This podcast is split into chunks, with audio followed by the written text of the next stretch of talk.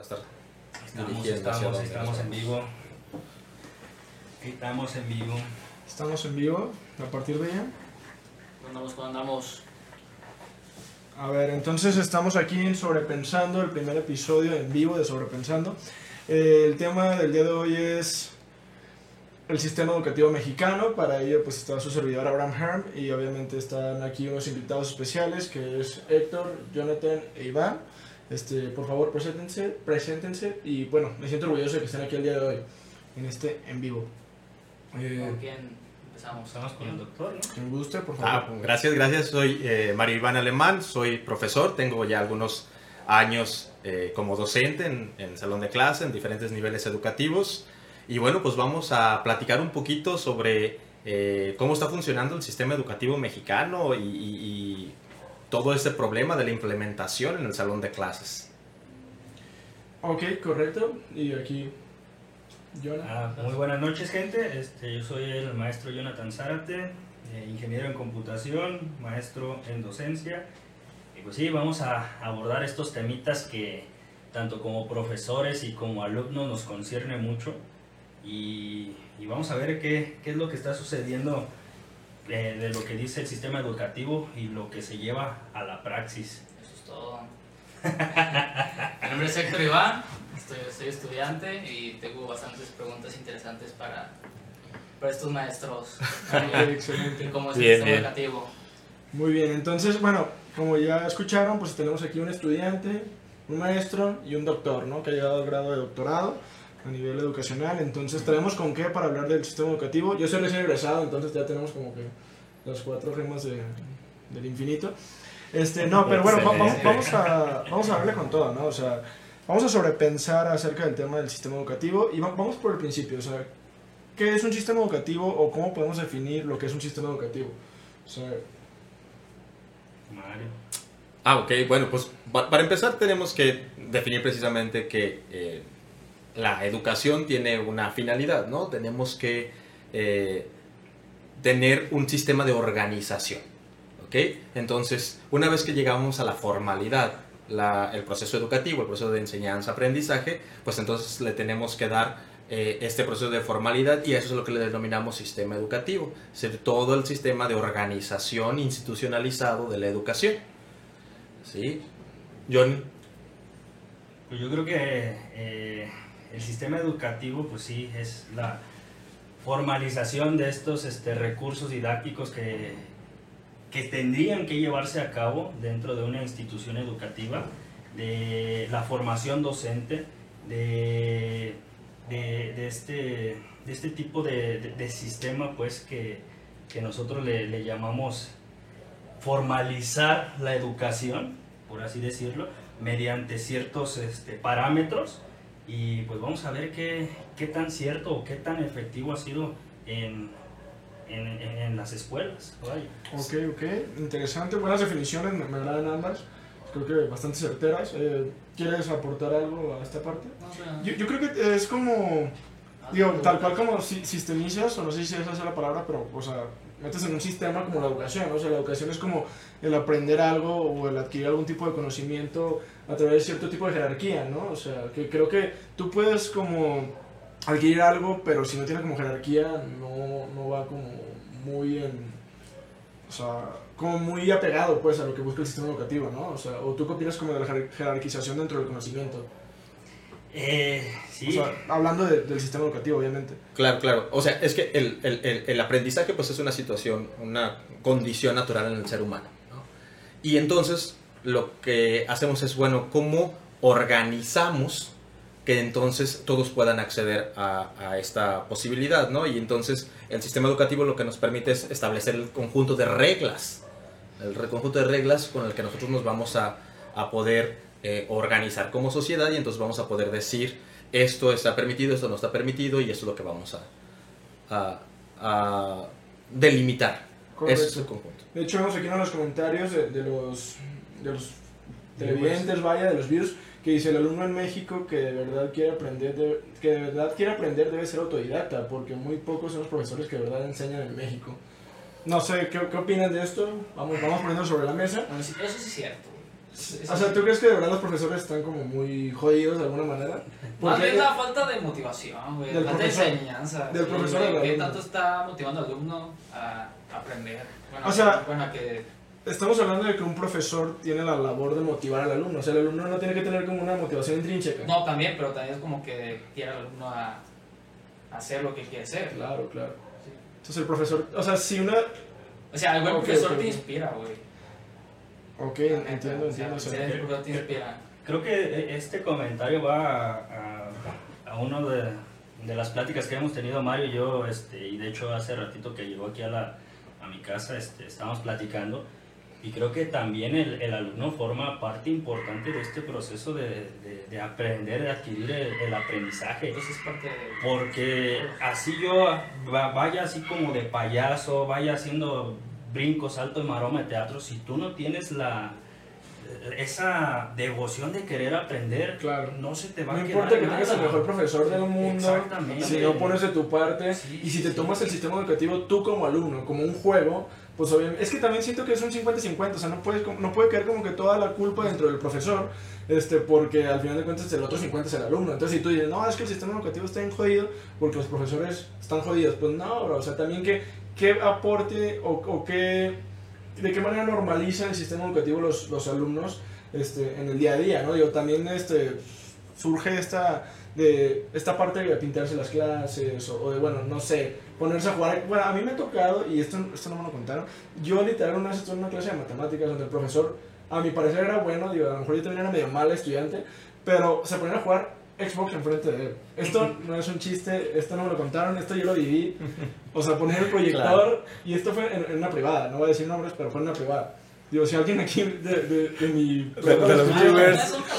Claro. Pero pa- pasó, pasó, o sea, me pasó a mí. Y, y yo, yo no estaba jugando Xbox, la neta, yo no me decía como, what the fuck, o sea, ¿qué está pasando, sabes? O sea, llegas a un punto como muy... Y sobre todo creo que en, la parte privada puede llegar a, a, a ser mal, mal divertinaje, ¿no? Pero no sé, o sea, también como, no sé, desde el punto de vista de la pública, qué tanto llegan a suceder este tipo de, de cosas. Infinidad, infinidad, infinidad. Estamos hablando de, de la práctica, o sea, problemas en la práctica docente, ¿no? Donde eh, hay historias personales, donde no hay una preparación, donde el, el- docente no tiene conciencia de justamente de sus propios procesos de aprendizaje y mucho menos de, cómo, de todo el proceso didáctico, ¿no? En absoluto. Yo creo que vamos, a- vamos partiendo de esta, de esta, este, de esta profesión o premisa donde la mayoría de los profesores en licenciatura no tienen una preparación pedagógica. Por ejemplo, yo nunca tuve una preparación pedagógica saliendo de, de la ingeniería en computación, más sin embargo, a mí me invitan a dar clases, este, me gusta esto de, de las clases, pero también soy consciente yo como maestro que me faltaban herramientas para poder llegar a, a que esa clase tenga un impacto real en el alumno. Que algo más allá de exponer el tema, ¿no? Exactamente, porque muchas veces nosotros, eh, y, y más ahorita, creo que ustedes los han vivido como, como alumnos y, y creo que hay gente aquí en el en, en el, en el en vivo que, que lo está viviendo. Yo lo estoy viviendo también como alumno. Ahora eh, en la pandemia, que es solamente una exposición de un tema, me la paso leyendo, me la paso leyendo. Y se vuelve muy tedioso. Se vuelve, aparte de que se vuelve tedioso, una de las principales este, herramientas para evaluar al alumno, yo creo que la del profesor es la, eh, la, la visualización, el ver, el observar cómo tú te estás desenvolviendo, cómo te, Claro. te, te enfocas en lo que estás haciendo. Y es muy difícil ahorita en, este, en, pandemia que tenemos las clases virtuales, que yo me dé cuenta que en realidad un alumno le esté impactando mi materia. Porque yo me puedo quedar, y me ha pasado, y te estoy hablando eh, en el papel de alumno, en el papel del profesor, de que dejo la clase y a lo mejor yo me estoy poniendo a hacer otra cosa, me estoy cocinando, estoy atendiendo otras situaciones que cuando tú vas a presencial ya te cambias el chip. El simple hecho de estar en un aula, tú ya cambias el chip para decir, ah, ahora sí me toca estudiar y entonces me pongo y me enfoco a lo que a lo mejor el profesor me está diciendo y, y verle esa funcionalidad para después, porque muchas veces solamente decimos, ah, pues sí, son materias que tengo que pasar para obtener un papelito, pero en realidad son cosas que a lo mejor sí te van a dejar algo para después. ¿Qué es lo que estamos haciendo? Preparando a la gente para que el día de, de- de mañana tú llegues a un trabajo, seas este, competente, como dicen las Claro, competencias. las competencias, El sí. sistema de de competencias, bachillerato. ¿no? Ujú. Bachillerato de Y puedas decir, ah, miren, eh, a lo mejor no tengo tantos papelitos como fulanito de tal, pero yo sé hacer esto así, así, así, así. Y es donde dice, ah, órale, entonces a ti te escogemos. Sí, sí, sí. Creo que una parte importante de lo que mencionabas es entrando un poquito en materia de discusión del planteamiento del sistema educativo, ¿no? Y cómo el nuevo modelo favorece el paradigma constructivista, en un enfoque por competencias, y que esto no está ocurriendo en el salón de clases, en absoluto. ¿Por qué? Porque, por un lado, la posibilidad de que el docente conozca o haya vivido de forma eh, como experiencia el modelo constructivista y sea entonces capaz de desarrollar clases, como decimos en el modelo, eh, secuencias didácticas, no existe, ¿no? La capacitación también ha sido deficiente, la capacitación para el estudiante porque ha sido eh, condicionado, educado o ha recibido clases, como lo queramos ver, eh, de una forma tradicionalista y entonces sigue esperando, y, y a eso entro con el comentario que nos decían, sigue esperando el hecho de que el maestro enseña o que el docente enseña. Que, o sea, que mágicamente la clase me va a hacer adquirir el conocimiento también. es como, Exacto. Yo no tengo que maestro, así Claro, ¿no? o sea, no estoy aprendiendo por tu culpa, Sí. bro. O sea, Sí. ¿Qué, qué, qué pasó? O sea, también digo, hay maestros que pueden no ser buenos y eso sí se pone sobre la mesa, pero también digo, muchas veces como que el alumno no hace nada y luego culpa al maestro. No, es que el maestro era muy malo, es, que también tú no hiciste ninguna tarea, tú no hiciste ninguna investigación, tú no hiciste de tu parte como para abrazar el tema y hacerlo como tuyo, ¿no? O sea, que, que hacerte un experto. Porque pues, sur- surfeas las clases, ¿no? De repente así como que las pasas, los pasas, pero realmente no, no te da como un interés real. Sí. Eh, yo creo que también hay que, hay que ponernos en un contexto real en el cual el México. profesor, bueno, México, y las instituciones educativas y el profesor es mal pagado. Eso que incita a que tenga muchísimas horas de clase. ¿Qué pasa después de eso? Eh, son malas planeaciones, mala praxis. ¿Por qué? Porque pues, las clases son pa- mal pagadas de, por hora. Yo te voy a hablar de, de ciertas instituciones donde te pagan a 50, 55 pesos la hora. ¿Con qué vives tú si te dan 10 horitas a la semana?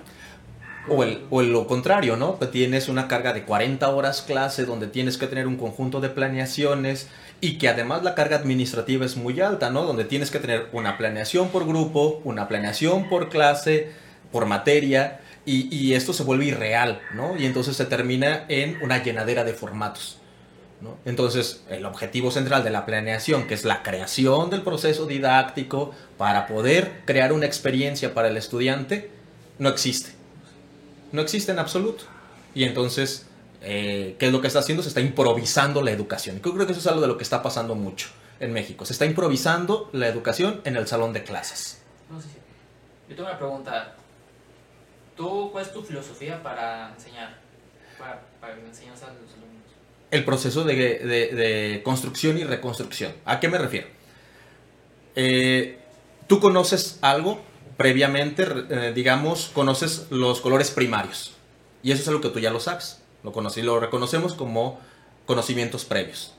Entonces, yo te presento una nueva experiencia en donde no hay un conjunto de colores. No hay tres colores primarios, sino te presento seis colores. Y entonces, ahora tú descubres que hay una nueva, que hay más cantidad de colores. ¿ok? A eso le conocemos como experiencia o secuencia didáctica. Ahí tú vives o descubres algo nuevo. Y en tu cabeza hay un proceso mental nuevo, hay una reconstrucción de la realidad. Ahora ya no tienes tres colores, ahora ya conoces que hay seis.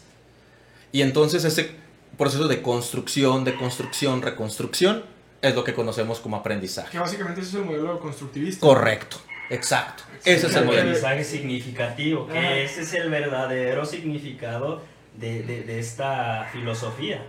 El De cómo yo construyo mi conocimiento y no que de que, ah, sí, me significa esto. Ajá, correcto, correcto. Exactamente. Sí, o sea, eh, que, que el alumno, o sea, el modelo constructivista habla de que el alumno empieza a aprender a partir de lo que él ya sabe, o sea, vale lo que el alumno sabe y tú lo complementas con nuevas, con nueva Sí. información. Que a diferencia del conductivista, Conductismo, conductismo, este, pues básicamente es como, como darle como una recompensa al alumno, o, sea, o como castigarlo, ¿no? Si no hace las cosas bien. O sea, es un poquito menos humanista, que también está el modelo humanista, que es casi lo mismo que el constructivista, ¿no?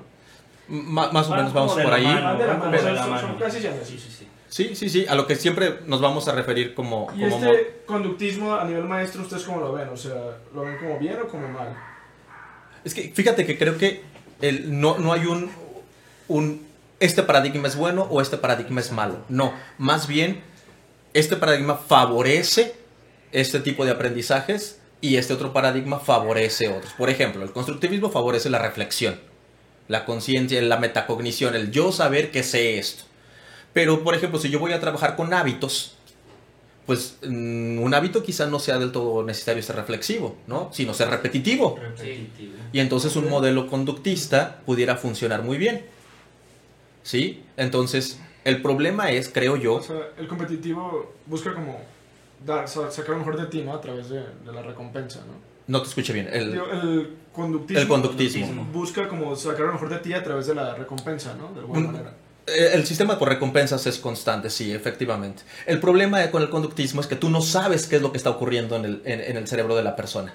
Sea, no, Y ni, te importa, es O un sea, modelamiento de la conducta. No, no te Sí. interesa tanto cómo se siente, sino te interesa como que haga o no haga, Ah, o que castigues o recompenses. O sea, Sí, sí, no te centras tanto como en, en él como persona, aunque suena un poco feo, pues. No, no, no, así estaba planteado, así tal es. cual. Así estaba planteado. En el con- pa- para el conductismo, el proceso mental no existe. Hay un estímulo y hay una respuesta. Es decir, yo te pongo un- una lectura y tú, como conducta, rellenas un cuestionario. Lo que ocurre en el proceso mental no me interesa. Claro. Sin Claro. embargo, para el constructivismo dice, no, hay un proceso mental y tiene que haber un proceso mental y yo necesito una evidencia de que eso está ocurriendo. Claro. Por eso no funciona. Es algo más complejo Funciona. incluso, ¿no? O sea, Sí, por supuesto. por- y por eso funciona más, porque como es más complejo y se evita tratar de manera simple al estudiante o, o a la persona, este, pues obviamente da mejores resultados, porque tienen, tapa como más puntos, ¿no? Más puntos de fuga. Eh, aquí dice, por ejemplo, uno de los, de los videos, dice, claro que afecta qué tan motivado está el profesor para dar el acompañamiento de la educación al alumno, pero no es la parte más importante para que este, para que este se desarrolle.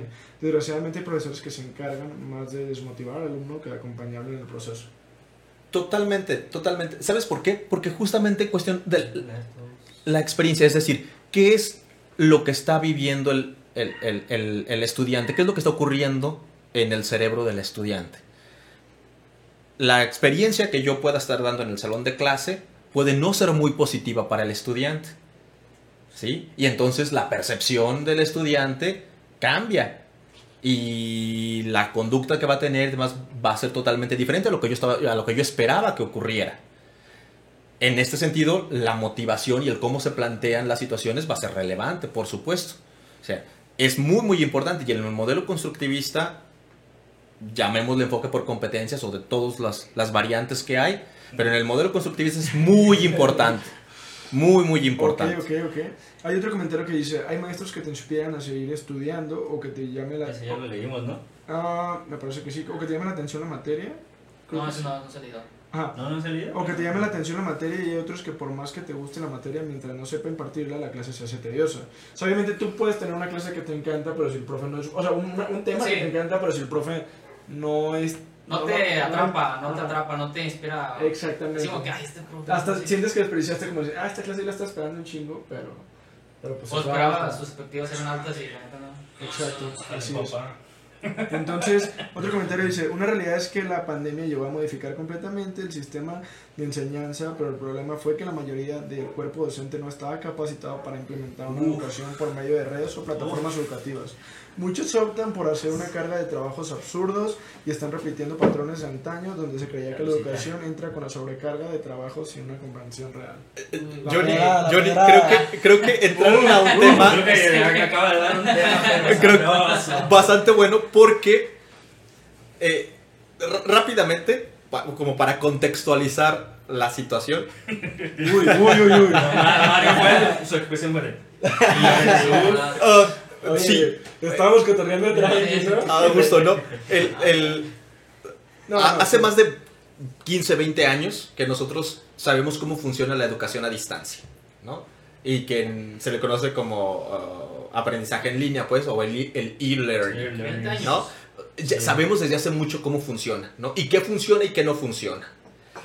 Pero no entiendo, y eso es una de las cosas que me ha, me ha quedado como pregunta real, Ok. ¿por qué las universidades, las instituciones educativas han optado por un modelo de virtualización de la educación? Es decir, un modelo presencial, lo videograbo y entonces lo veo a distancia. Pero nosotros sabemos desde hace muchos años que ese modelo no funciona, que así no funciona la educación a distancia ¿Por qué?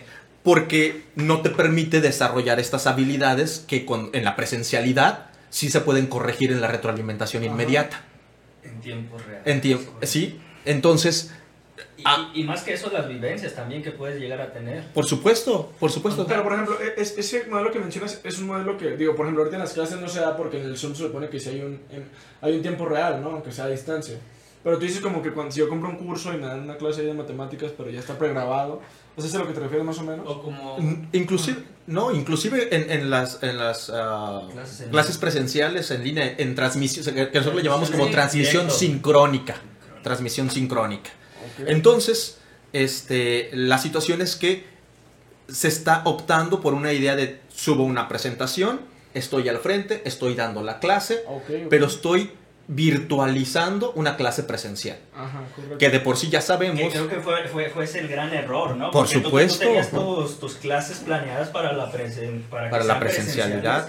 Y de repente cambia todo esto a, a virtual y entonces te quedaste tú, uno como maestro se quedó así como que... Hace poquito por acá. Sí, WhatsApp. sí, sí. Y, se queda uno así como de ¿qué?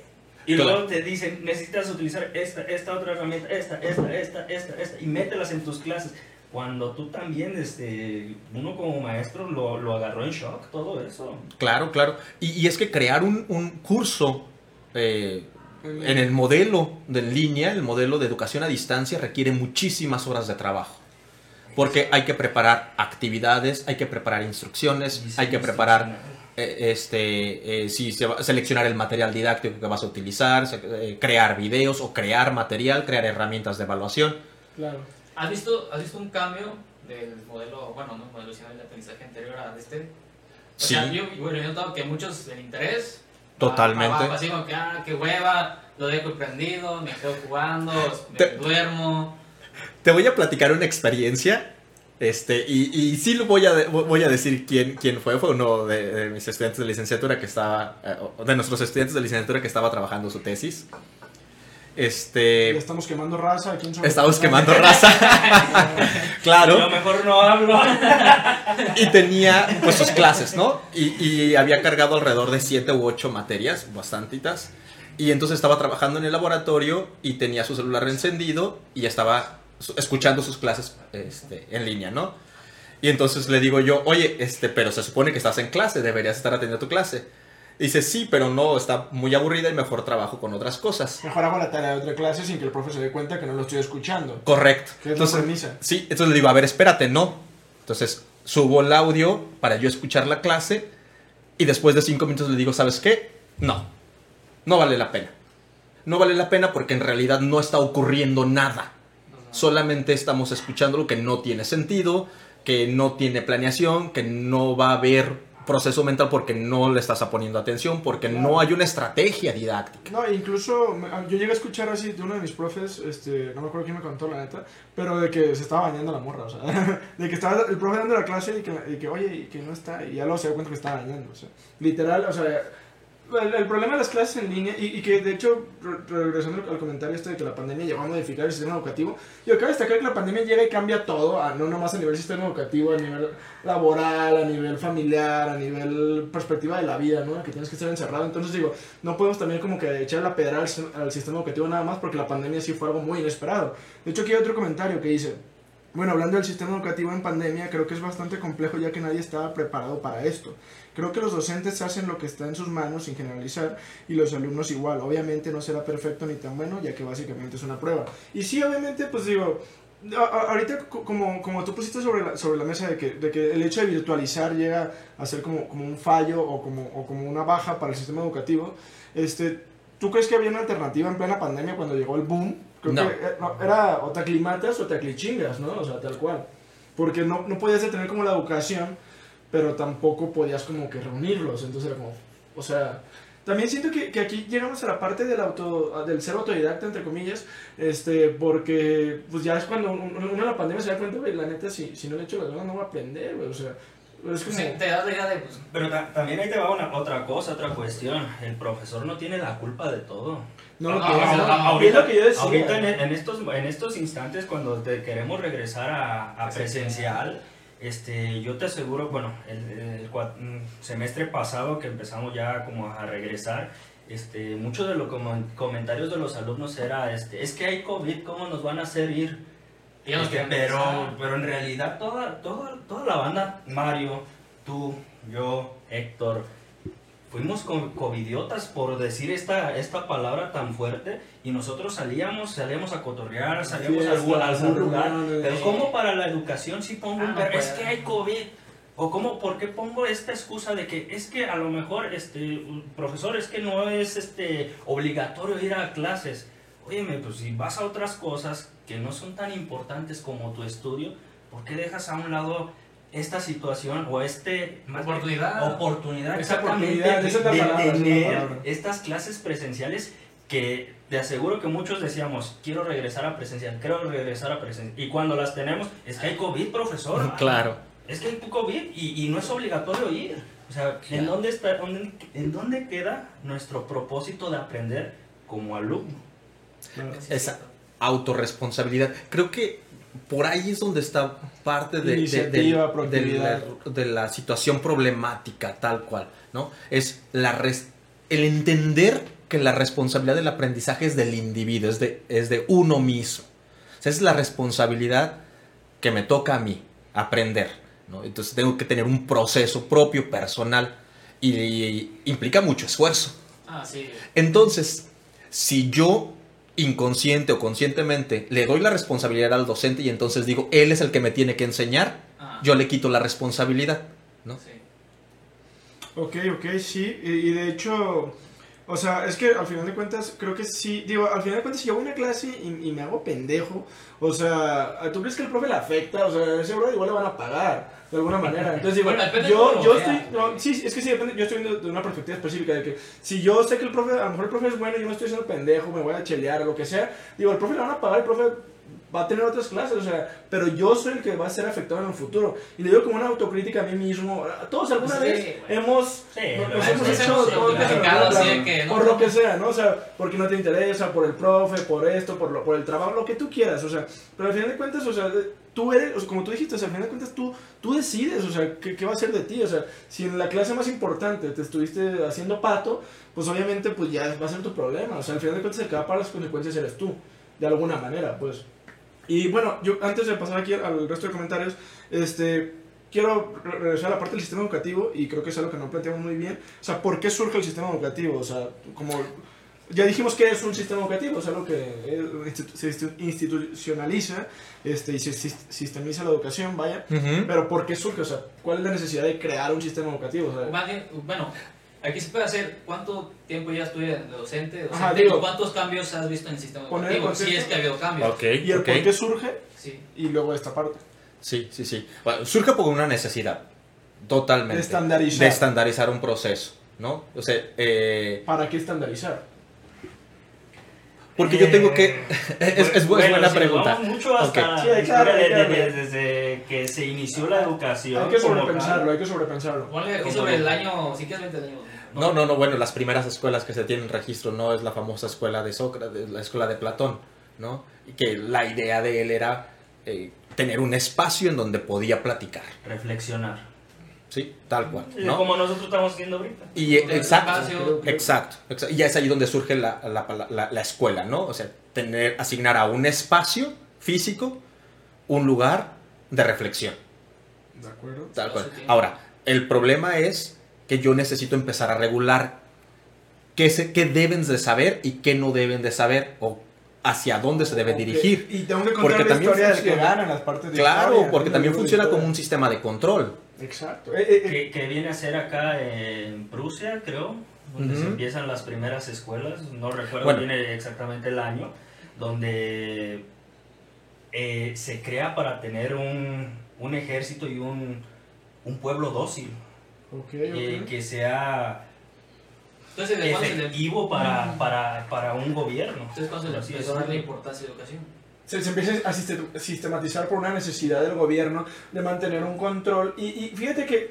Aquí, por ejemplo, yo les mandé un artículo Sí. del profe Alan René, ¿no? que dice de que el sistema educativo como creador de individuos funcionales para el sistema capitalista, algo así. Entonces digo, aquí te das cuenta que el sistema educativo al final de cuentas no es más que una pre para una empresa en la que vas a trabajar, de que si, si, si obviamente en, en la primaria te dicen que te cortes el pelo de tal manera que tengas un uniforme, puede que estés haciendo lo mismo cuando tengas 40 años en una empresa específica que tienes que tener uniforme, tienes que llegar temprano, tienes que no tener tatuajes, digo que esto ya se está como que quitando el tabú, ¿no?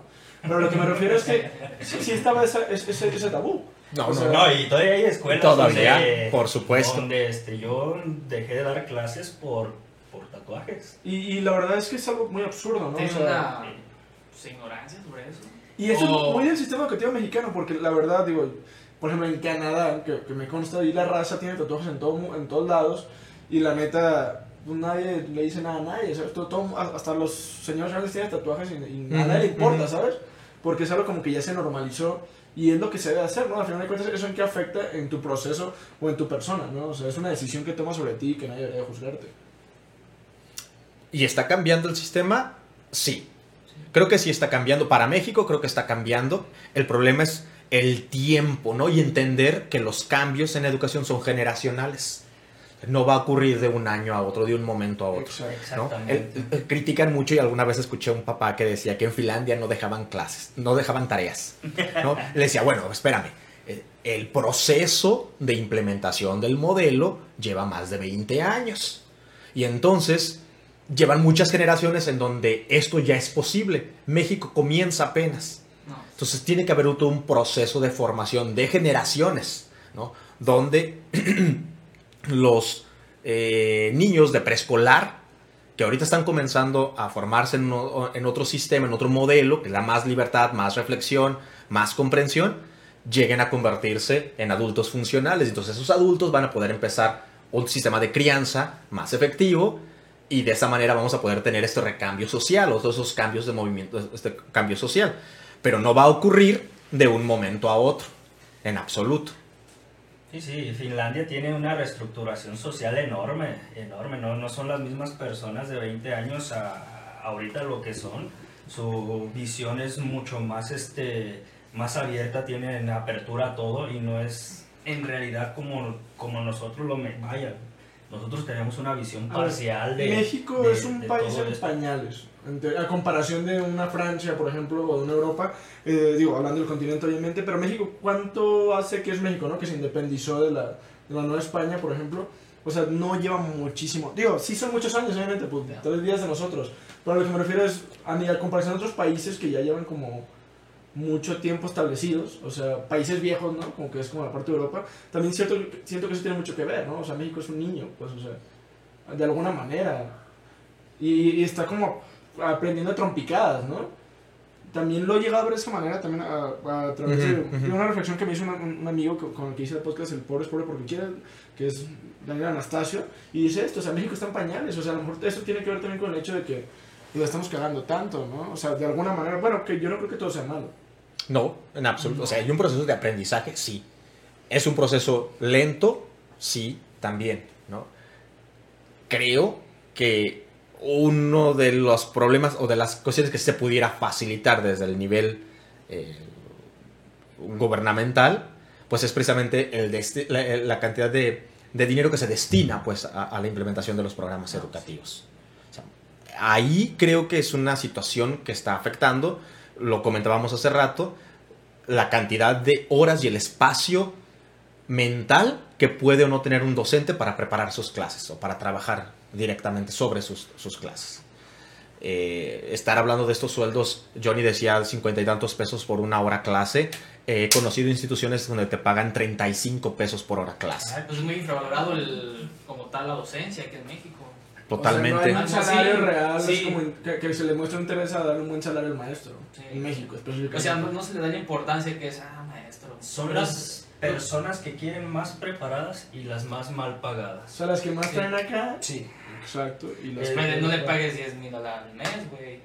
De hecho, este es lo que estábamos platicando hace rato también, Mario. Cada cuatrimestre, semestre que, ca- que terminas, este, te, por así decirlo, te obligan eh, tomar algunos cursos o estarte renovando, estar este, estudiando, estar haciendo tú como profesor eh, ciertos estudios y muchas veces en ciertos institutos educativos, si no tienes eso, te dicen adiós.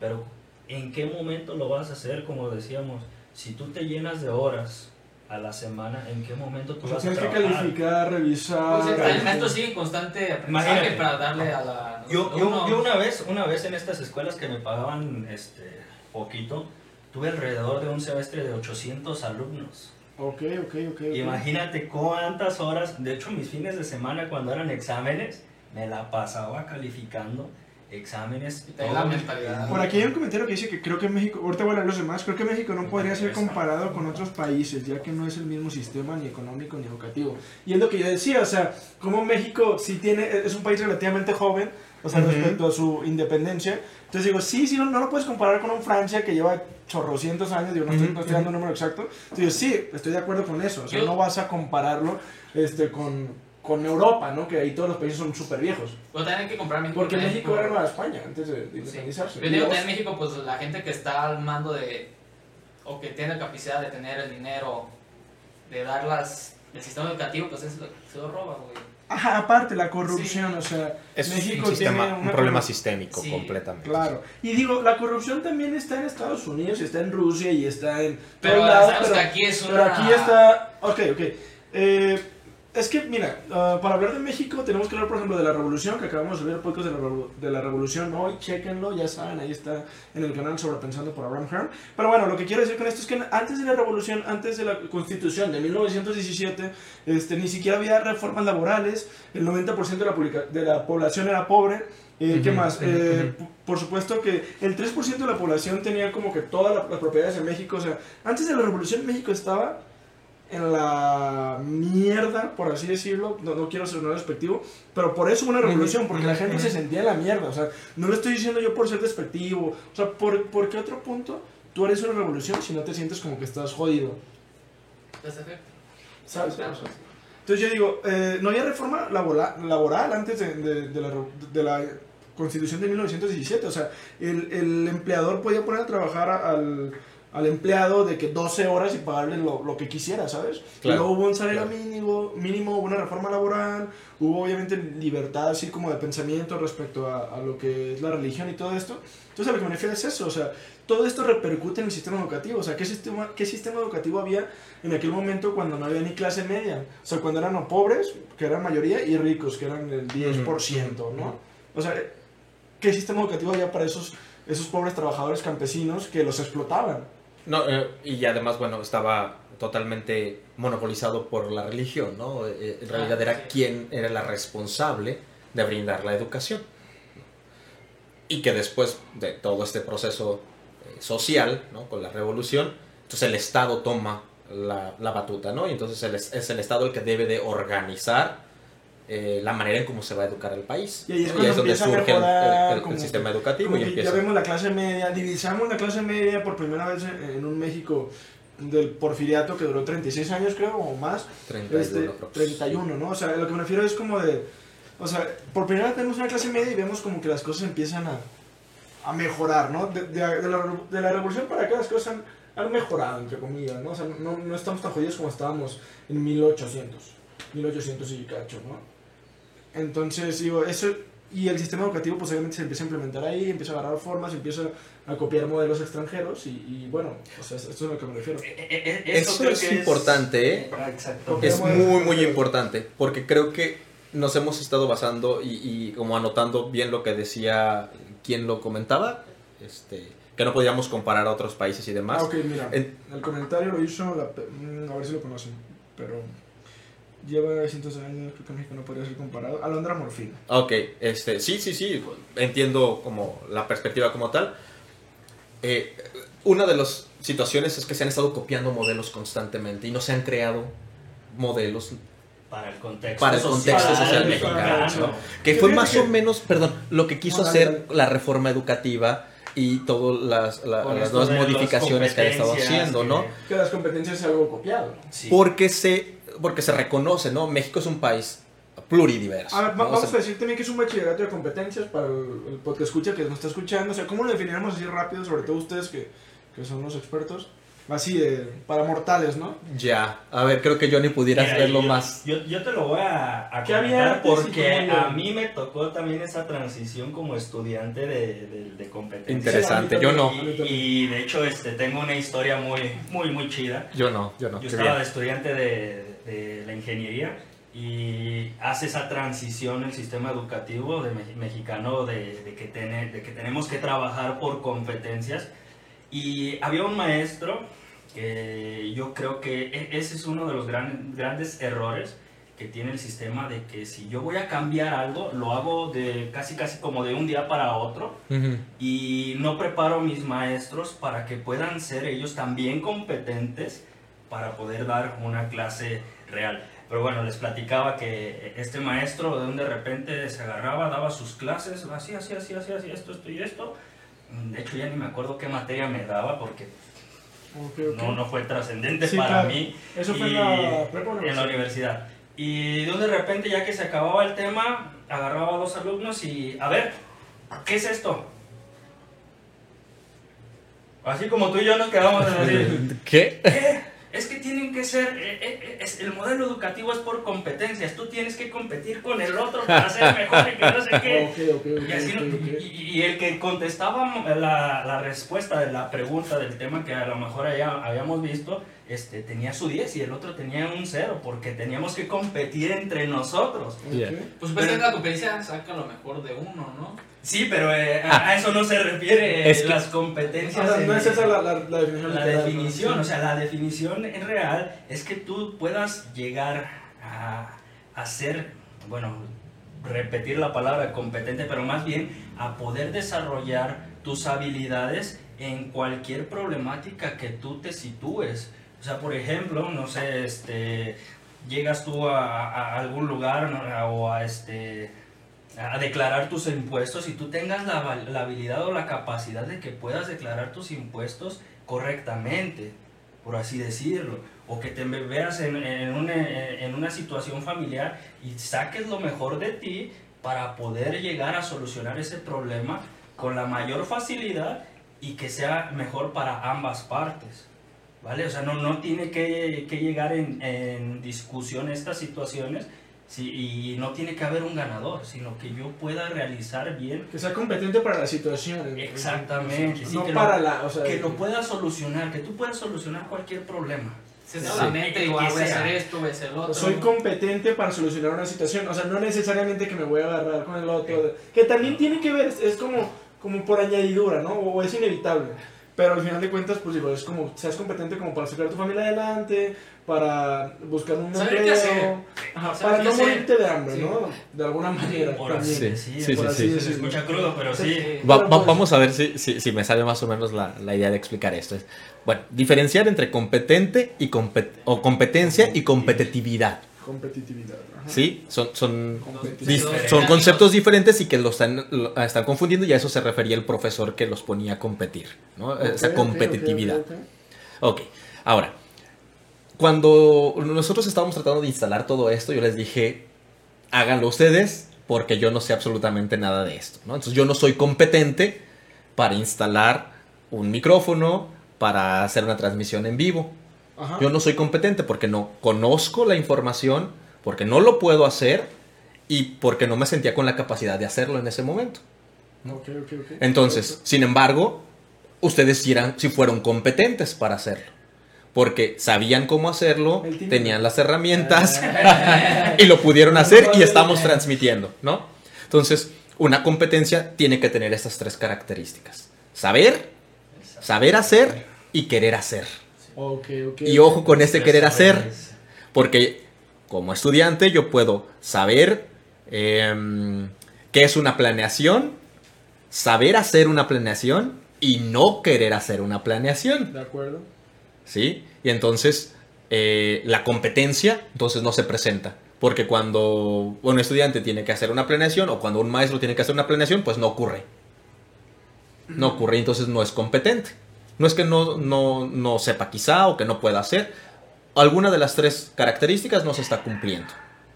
Tiene que ser visible para que Tiene que ser visible, ocurra. exacto. Sí, o sea, tiene- tienes que llevarlo a la acción, o sea, porque si yo Sí. digo, no, pues yo sé hacer podcast, ¿no? No, yo sí me sale bien chido, pero nunca he hecho uno, o sea, que, siento que tengo los micrófonos y todo, pero nunca he hecho un podcast, entonces, ¿cómo, ¿cómo voy a comprobar, no? O sea, el actuar, o sea, es lo importante, ¿no? O sea, La acción, exacto. sí, sí, sí, sí. Es la manera en como lo medimos. Que yo puedo cantar bien chido o así, pero pues digo, si nunca lo, lo he demostrado, si nunca lo he llevado a, a más allá pues de, de mi pensamiento, pues nunca va a trascender, obviamente. Y entonces un bachillerato por competencias implicaría que tú tienes, que, que- que el estudiante, que el, que el estudiante recibe clases bajo un modelo constructivista con la idea de que debe desarrollar este conjunto de habilidades, conocimientos y actitudes para la vida. Si no, Ciertas si características no para la vida. ¿no? Que, que además una competencia tiene esa característica, es para qué, para la vida, ¿no? O para poder hacer esto, para eh, vender esto, o para desarrollar esto. Ahora vamos, va- vamos a la realidad. Ahora. Esto sucede. Esto difícilmente. Pero, ¿Y sabes por qué creo que difícilmente ocurre? Porque la evaluación, que es como el punto medular, la parte más importante del modelo constructivista, que es la evaluación, bueno, sí. sigue siendo o sigue siendo vista como punitiva, como negativa. Es decir, la sacaste bien, te pongo una palomita. La sacaste mal, te pongo una cruz. Pero en el modelo constructivista dice que la retroalimentación es fundamental para aprender. Entonces, Bien, pero No. este mal. Ah, ahora sí, ahora mal, sí, ¿no? decirte en dónde la cagaste, Ok, por ok. así decirlo. Sí. y tendrías ¿Y que... qué, y qué hiciste bien también? Y tendrías que tener la posibilidad de entonces corregir tus acciones o corregir tus actividades y entonces volver a presentar. Porque me pasó de que en un examen el profe, ah, mira, todos estuvieron mal esta, vamos a hacerla ahorita. Ah, claro, o sea, como que después del examen... Sí, es como que, ah, mira, estuvieron mal estas, vamos a hacerlas aquí para que. Es que ahorita estaba buscando una frase. Digo, ahorita que estabas diciendo eso de la acción, estaba buscando una frase de la película de Batman, la primera, este, la de Christian Bale, que dice que no eres lo que, lo que piensas, no, tú no eres lo que piensas, sino eres lo que haces. Que básicamente está buscando la frase exacta, pero es lo que dice, y creo que eso, en Mm. eso se basa, ¿no? O sea, como, como a través de la acción, o sea, es, es el querer hacer, ¿no? O sea. Parecida a la de este Bill Gates. Al mundo no le importa cómo te sientas, al mundo le importa qué es lo que puedes desarrollar. Exacto, exacto, eh, así es, así es. O sea, entonces es como tener esa capacidad de mostrarlo. Y Sí. bueno, eh, regresando un poquito a los comentarios, este, nos quedamos aquí, por ejemplo, en uno que dice, todos estamos aprendiendo en el proceso, es lo distinto de la pandemia, las clases en línea se limitan mucho, el aprendizaje no es igual, eso pues ya, ya lo hablamos también. Este, y bueno, esta, es- esta estaba interesante, el problema desde el principio creo que es la cultura, no tenemos una cultura donde el alumno tenga esa autonomía para su aprendizaje y el maestro refuerce esa autonomía en el alumno, por lo tanto el alumno no le prestan tal atención. Y hay que ser sinceros, hay ciertos maestros que al ser complejo el cambio lo intentan hacer como cuando era presencial, cuando no, o sea, tienen que cambiar. Otras cosas, eso no lo entendí. Otra cosa, la mayoría preferimos nuestra comodidad también, es otra razón por la que el regreso a clases se nos hace muy pesado. Y luego, bueno, eso- de confort, ¿no? Eh, eh, De, de hecho, esa parte es la que yo les decía a, a mis alumnos. Digo, yo de, de ser confort, bueno, tener un confort, no conformista, yo prefiero estar aquí en mi casa dando las clases que, que ir a, a clases. ¿Por qué? Porque implica, uno, pues que te bañes, ¿verdad? Que Dos, de que estés, gasolina. que estés planchando, que te vistas a Estés presentable. que desde una hora antes estés preparándote para ir, gastas Claro. gasolina, tiempo, etcétera. A lo mejor aquí en, en, en virtuales pues te pones la camisita, la, la estabas haciendo otra cosa, ya te pones medio tienes- presentable y luego, luego lo das y no tienes ese, ese, ese también ese, Sí, ese yo cambio. siento, yo siento de como la seriedad, la- la responsabilidad. ¿De dónde viene la responsabilidad? Ah, sobre La res- la responsabilidad de trasladarte a, un, a, a- a una instancia Sí, educativa. o sea, es más sencillo, o sea, puedes levantarte y dar la clase, ¿no? Sí, claro, claro. Claro, claro, claro. Pues es que aprender requiere un esfuerzo. Ah, sí. Punto. ¿No? Y, Claro. y- y- También el querer aprender, o sea, yo quiero aprender. voy, Es que ¿no? no vas a aprender de gratis, vas a aprender Sí. porque tú estás haciendo el esfuerzo por Yo aprender. quiero aprender, me interesa, yo voy Así. hasta el otro lado. y también la fuerza mental que tiene la persona. leer darte cuenta que no entendiste y entonces lo vuelves a leer y lo vuelves a, a- a- a tratar de subrayar y entonces o no entendiste muy bien y buscas otra cosa. Aprender requiere esfuerzo en cualquier situación. Eh, pero yo siempre lo he dicho que el, que el cerebro es huevón. Ah, O sea, si lo mantienes en una zona de confort, en no un estado. ¿no? Se va Así- así se va a quedar, ¿no? Porque desarrollar la habilidad de aprender requiere esfuerzo y motivación. Entonces, esto no va a estar ocurriendo de forma Todo- todo intuitiva, tiempo, no va a estar ocurriendo, ¿no? Entonces, Tiene eh, que haber una motivación. Totalmente, Una motivación, yo les decía también. totalmente. Yo casi, una necesidad. yo Bueno, casi siempre les hablo a mis alumnos con este con, con situaciones de la vida real. Yo les decía que estaba viendo una, una, este, una entrevista de, de Julio César Chávez, de boxeador este, que ganó casi todo. Yo creo que ha, sido el mejor boxeador. A mí no me gusta el Canelo como boxea, pero bueno, eso es punto y aparte. Esa es mi parte de Ah, claro. de verlo, Ese ya es punto parte de verlo. Julio César es leyenda, obviamente. Eh, Exactamente. Y él, le- eh, a él le preguntaban que por qué, o sea, por qué siendo él tan mejor boxeador, el mejor boxeador de la historia de México, sus hijos no llevan ese, ese camino, Ese don, ese don, por así entre decirlo. comillas. Pero tú No. sabes que el don pues, es entrenar y, bueno, Sí, esta sí. cosa es de, de- de estar entrenando. Más bien, ellos quieran ser boxeadores. Y, y- y decía, dice, es por- que ellos no tienen hambre. Dice, no tienen la necesidad que yo tuve. Dice, ellos tienen todo. Por mí tienen todo. Que comida, casa, que si quieren carro, lo que ellos quieran. Dice, no tienen esa hambre para ellos este, querer ser alguien más. Se me Se escudan ellos en mi nombre. Y eso es lo que a lo mejor pasa en algunas de las situaciones y y de- del contexto este, estudiantil. Eso, eso, eso que acabas de decir está, está muy cabrón. que yo no tengo la necesidad de aprender y solamente voy este, a la escuela, no sé, por salirme de mi casa, por no trabajar, Porque me mandan. porque me mandan. E- Esa es una de las Ah, respuestas tan más Este, este grandes. está muy, que está- muy, muy... Y a muy uno, cierto. como, a uno como docente te- le pega. O sea, yo, yo trabajo mucho también lo que es el, el humanismo. O sea, primero tenemos que ver la persona, la forma, el- el- que tiene necesidades dentro y fuera del contexto estudiantil.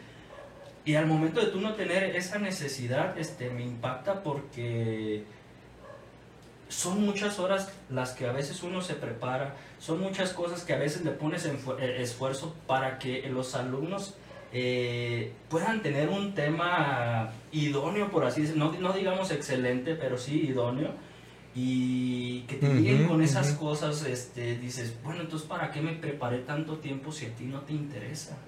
¿Por qué estoy estudiando esto si a ti no te va a interesar lo que yo estoy, lo que yo te puedo enseñar?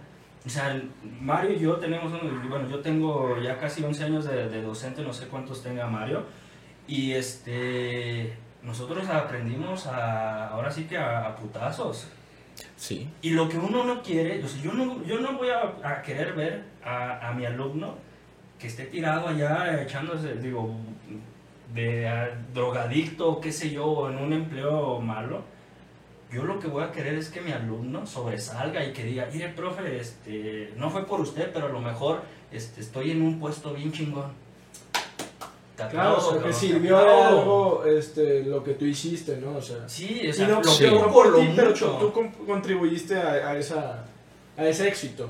todos los maestros, seamos buenos o seamos malos en nuestra praxis, digo, y digo en la praxis porque este, a, a veces juzgamos que, que el profesor este, es malo por, no sé, porque no se preparó, pero a lo mejor traemos problemas. Otra nosotros cuestión a- de fondo, a- claro. A- exactamente, Cometen errores, fondo. ¿no? Somos humanos y vamos a cometer Sí, errores siempre. Claro. Y este... ¿Y qué les estaba diciendo?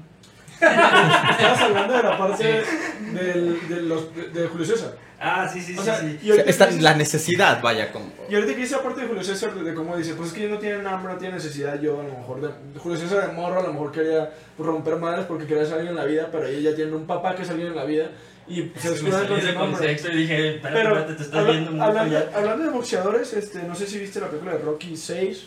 eh, hay una escena bien perra, bueno, si no la vieron, donde el Rocky pues ya está retirado, la neta. O sea, si ubican a Rocky, no todos aquí. Eh, el vato ya está retirado Eh, sí, sí, el boxeador. Sí, sí, Ah, lo vi. Pero bueno, el punto es, el vato ya, está- ya pasó su gloria, ¿no? Y va a volver a luchar contra, contra un neurota, Gary Machine. Y pues el punto es que ya se arma la pelea, y los medios, que Rocky va a regresar. Y en una parte su hijo le reclama y le dice, ¿por qué estás haciendo esto? O sea, como que tú mueves un, un- un pie, güey, o sea, o mueves una mano y todo el mundo te ve a ti y yo estoy aquí valiendo verga, o sea, ¿por qué tienes que hacer esto como por tu ego? O sea, lo confronta, le dice, es que está- estás haciendo esto por ti y no me dejas a mí vivir mi vida porque tú, ay, es que eres el hijo de Rocky que va a regresar. Y bueno, este es el, el discurso del morro, o sea, como que tú me estás eh, haciendo sombra a mí. Y eh, el punto es que el, el Rocky lo, lo manda el chile literal, y la, pero con, con una razón, le dice, es que, güey, tú no tienes que fijarte que si yo hice o que si yo no hice o que si sabe qué verga, o sea, porque tú tienes que vivir tu vida y no puedes vivir señala- señalando como que, no, es que mi papá, no, es que mi mamá, o sea, no, tú vive tu vida, o sea, y si quieres vivir tu vida, pues vívela, pero no vengas a, a echarme la culpa a mí de que yo estoy haciendo tal cosa, o sea, yo hice mi, mi legado, hice mi leyenda, pero tú no seas un cobarde, o sea, no digas, güey, es que la neta yo estoy valiendo cabeza porque mi papá me está opacando con su nueva lucha, ¿no? O sea, sino como que lo que le quieran entender es como de, tú, güey, pues vive tu puta vida, o sea, yo qué tengo que ver, ¿no? O sea, yo, yo hago lo que sea y, y deja de excusarte, güey, si te quieres trincar, tríncate, y si no, pues vete a o sea, como, pues no es mi pedo, ¿sabes?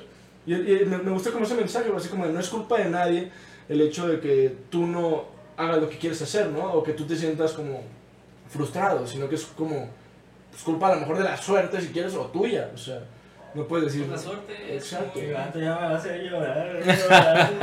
Ah, y, siguiendo el ejemplo. Y esto que tiene que ver con el sistema educativo, pues obviamente pues la parte de, del alumno, ¿no? O sea, el alumno que, que no puede culpar al maestro si... Nah, pues tienen que ir al paro. Puede culpar al sistema educativo mexicano todo. que tiene sus... Se Yo puede creo- culpar, pero más bien digo que si el maestro tiene la capacidad, no la capacidad, debe tener la capacidad, ¿no? Pero si te- en verdad, eh, Nos está pasando, nos está pasando. O sea, podemos culpar la parte de los salarios, de que el, sistema educativo mexicano no le da una atención real al maestro y no le da un salario real, o sea, o, o decente, y esto hace que haya un deterioro en la educación debido a que el maestro pues tiene que ser todólogo y tiene Sí. que hacer un chingo de cosas y por cuánto dinero, ¿no? Y súmale O sea, es también, explotado, es explotado. también este, salones con más de 30 alumnos donde no puedes ha- hacer lo que el sistema educativo quiere que hagas. Bien, ah, bueno, yo tengo una duda. Yo en el- estuve en la, bueno, yo estuve en la escuela pública, Ajá. éramos un chingo de moros, Claro, 40, sí, sí, sí. y ahorita estoy en la licenciatura en la escuela privada y somos 6. Claramente se ve como que el ambiente diferente, ¿no? Sí. Porque te hacen la primaria chingo de morros y te agarra la picadera, te agarra acá. Y acá somos 6, pues estás más enfocado a, Claro. a lo que quieras aprender, ¿no? Pero también cuántos iniciaron. Los 6. Los seis Los iniciaron. 6, o sea, Bueno, seis. es que, es que yo acá en mi universidad iniciamos como 40. Los que terminamos la, la ingeniería fuimos 11. De esos 11 solamente dos estamos titulados y yo fui el único que llegó a la maestría. O sea, por, por ese lado decía, no, pues es que también hay muchos factores en los cuales lo- los Claro. alumnos se van saliendo de, de estudiar, ya desde sí, sí. economía, eh, problemas familiares, etcétera, etcétera. Esta- estaba pensando ahorita, me quedé, perdón que regrese a esta parte, pero me quedé pensando mucho, mucho, mucho en esta reflexión respecto a la necesidad, ¿no? O sea, porque la necesidad en la vida real te favorece, te permite aprender. Entonces, ¿por qué la escuela, el término de cualquier grado de escuela, por qué no está ofreciendo necesidades? ¿Qué? O sea, ¿qué necesidad debería ofrecer para que entonces haya- exista la, la motivación de aprender? ¿O será que las necesidades que está planteando son irreales? ¿Son ficticias? ¿Y cuál es la necesidad que plantea para ti? Seguir un conjunto de reglas. Seguir un O sea, reglas. eh, voy a estudiar la licenciatura ah, para, poder para poder tener un trabajo que tenga, este, que después pueda tener una pensión, Una este, remuneración. una remuneración limitada o medida, eh, una...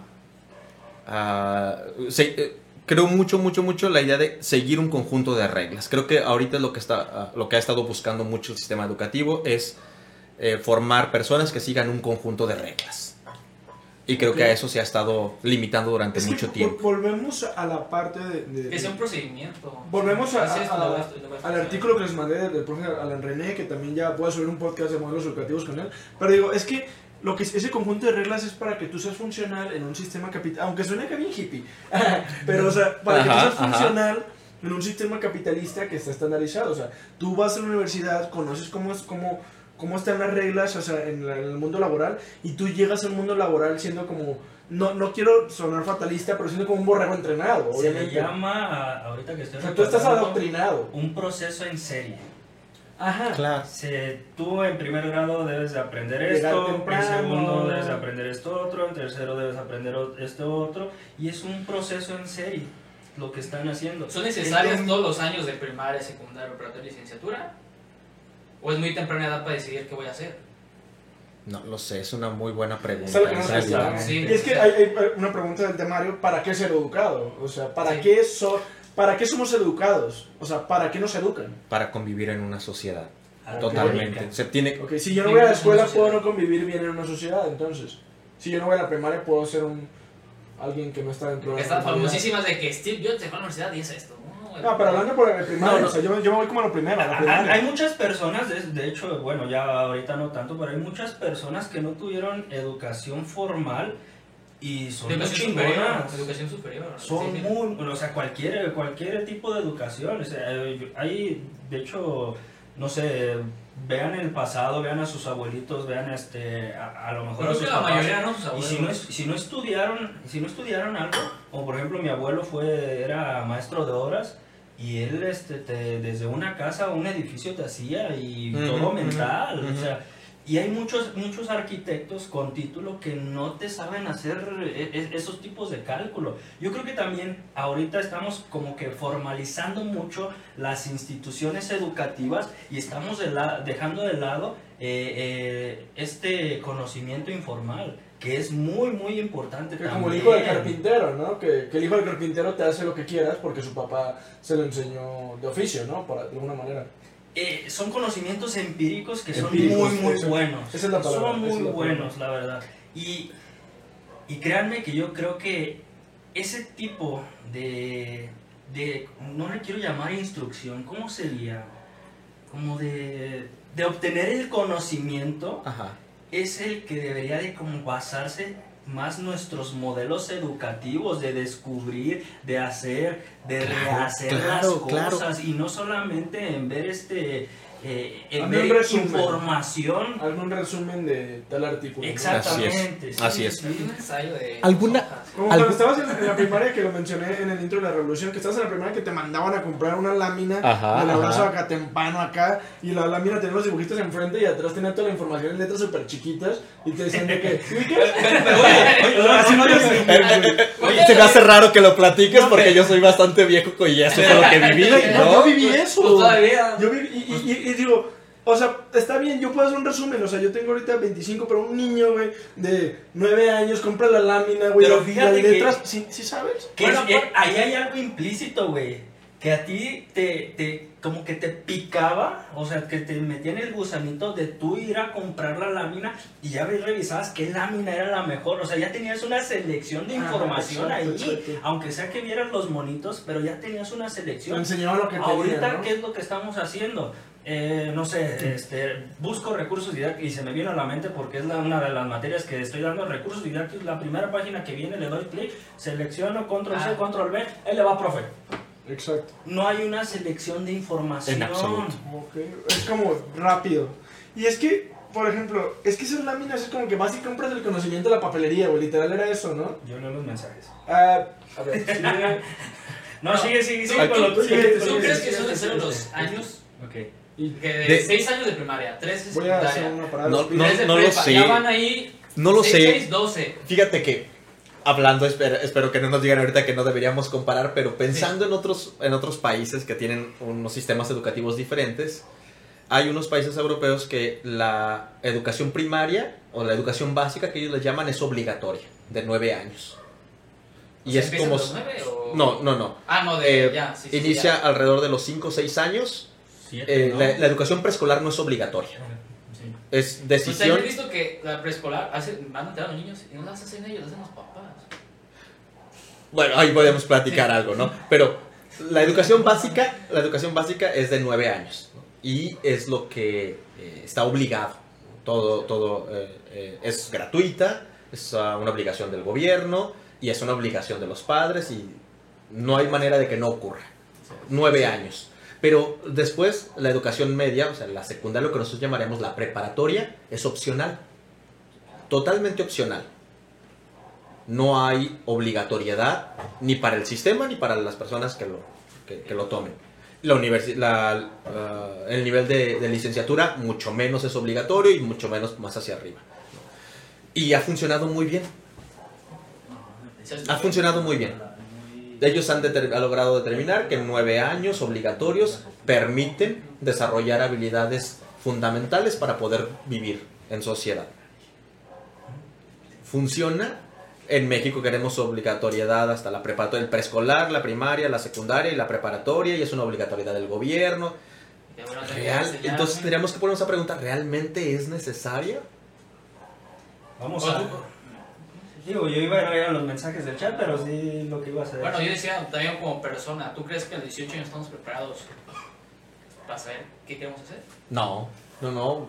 eh, O sea, orgánicamente sabemos. y ya digo, ya quiero hacer esto. Orgánicamente sabemos que hay una madurez entre Sí. los 24 y 25 años en, los, en las mujeres y entre los 26 y 27 eh, los en- entre hombres. los hombres, ¿no? Que todavía hay un proceso de, de- de- de maduración específicamente para la toma de decisiones a largo plazo, que sería tomar una decisión como esa, ¿no?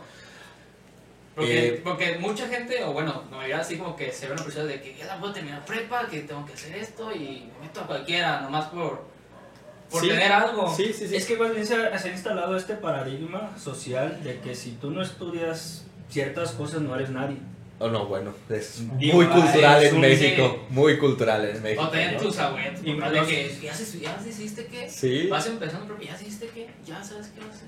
En, en Estados Unidos, por ejemplo, el sistema educativo, para puntualizar en eso, implica que terminas tu high school, la, la preparatoria, y tienes dos años de college. Y es un modelo general de, de educación universitaria. Entonces, no es tu licenciatura como tal, es como un proceso de integración y de formación para que después tú puedas tomar una decisión más informada.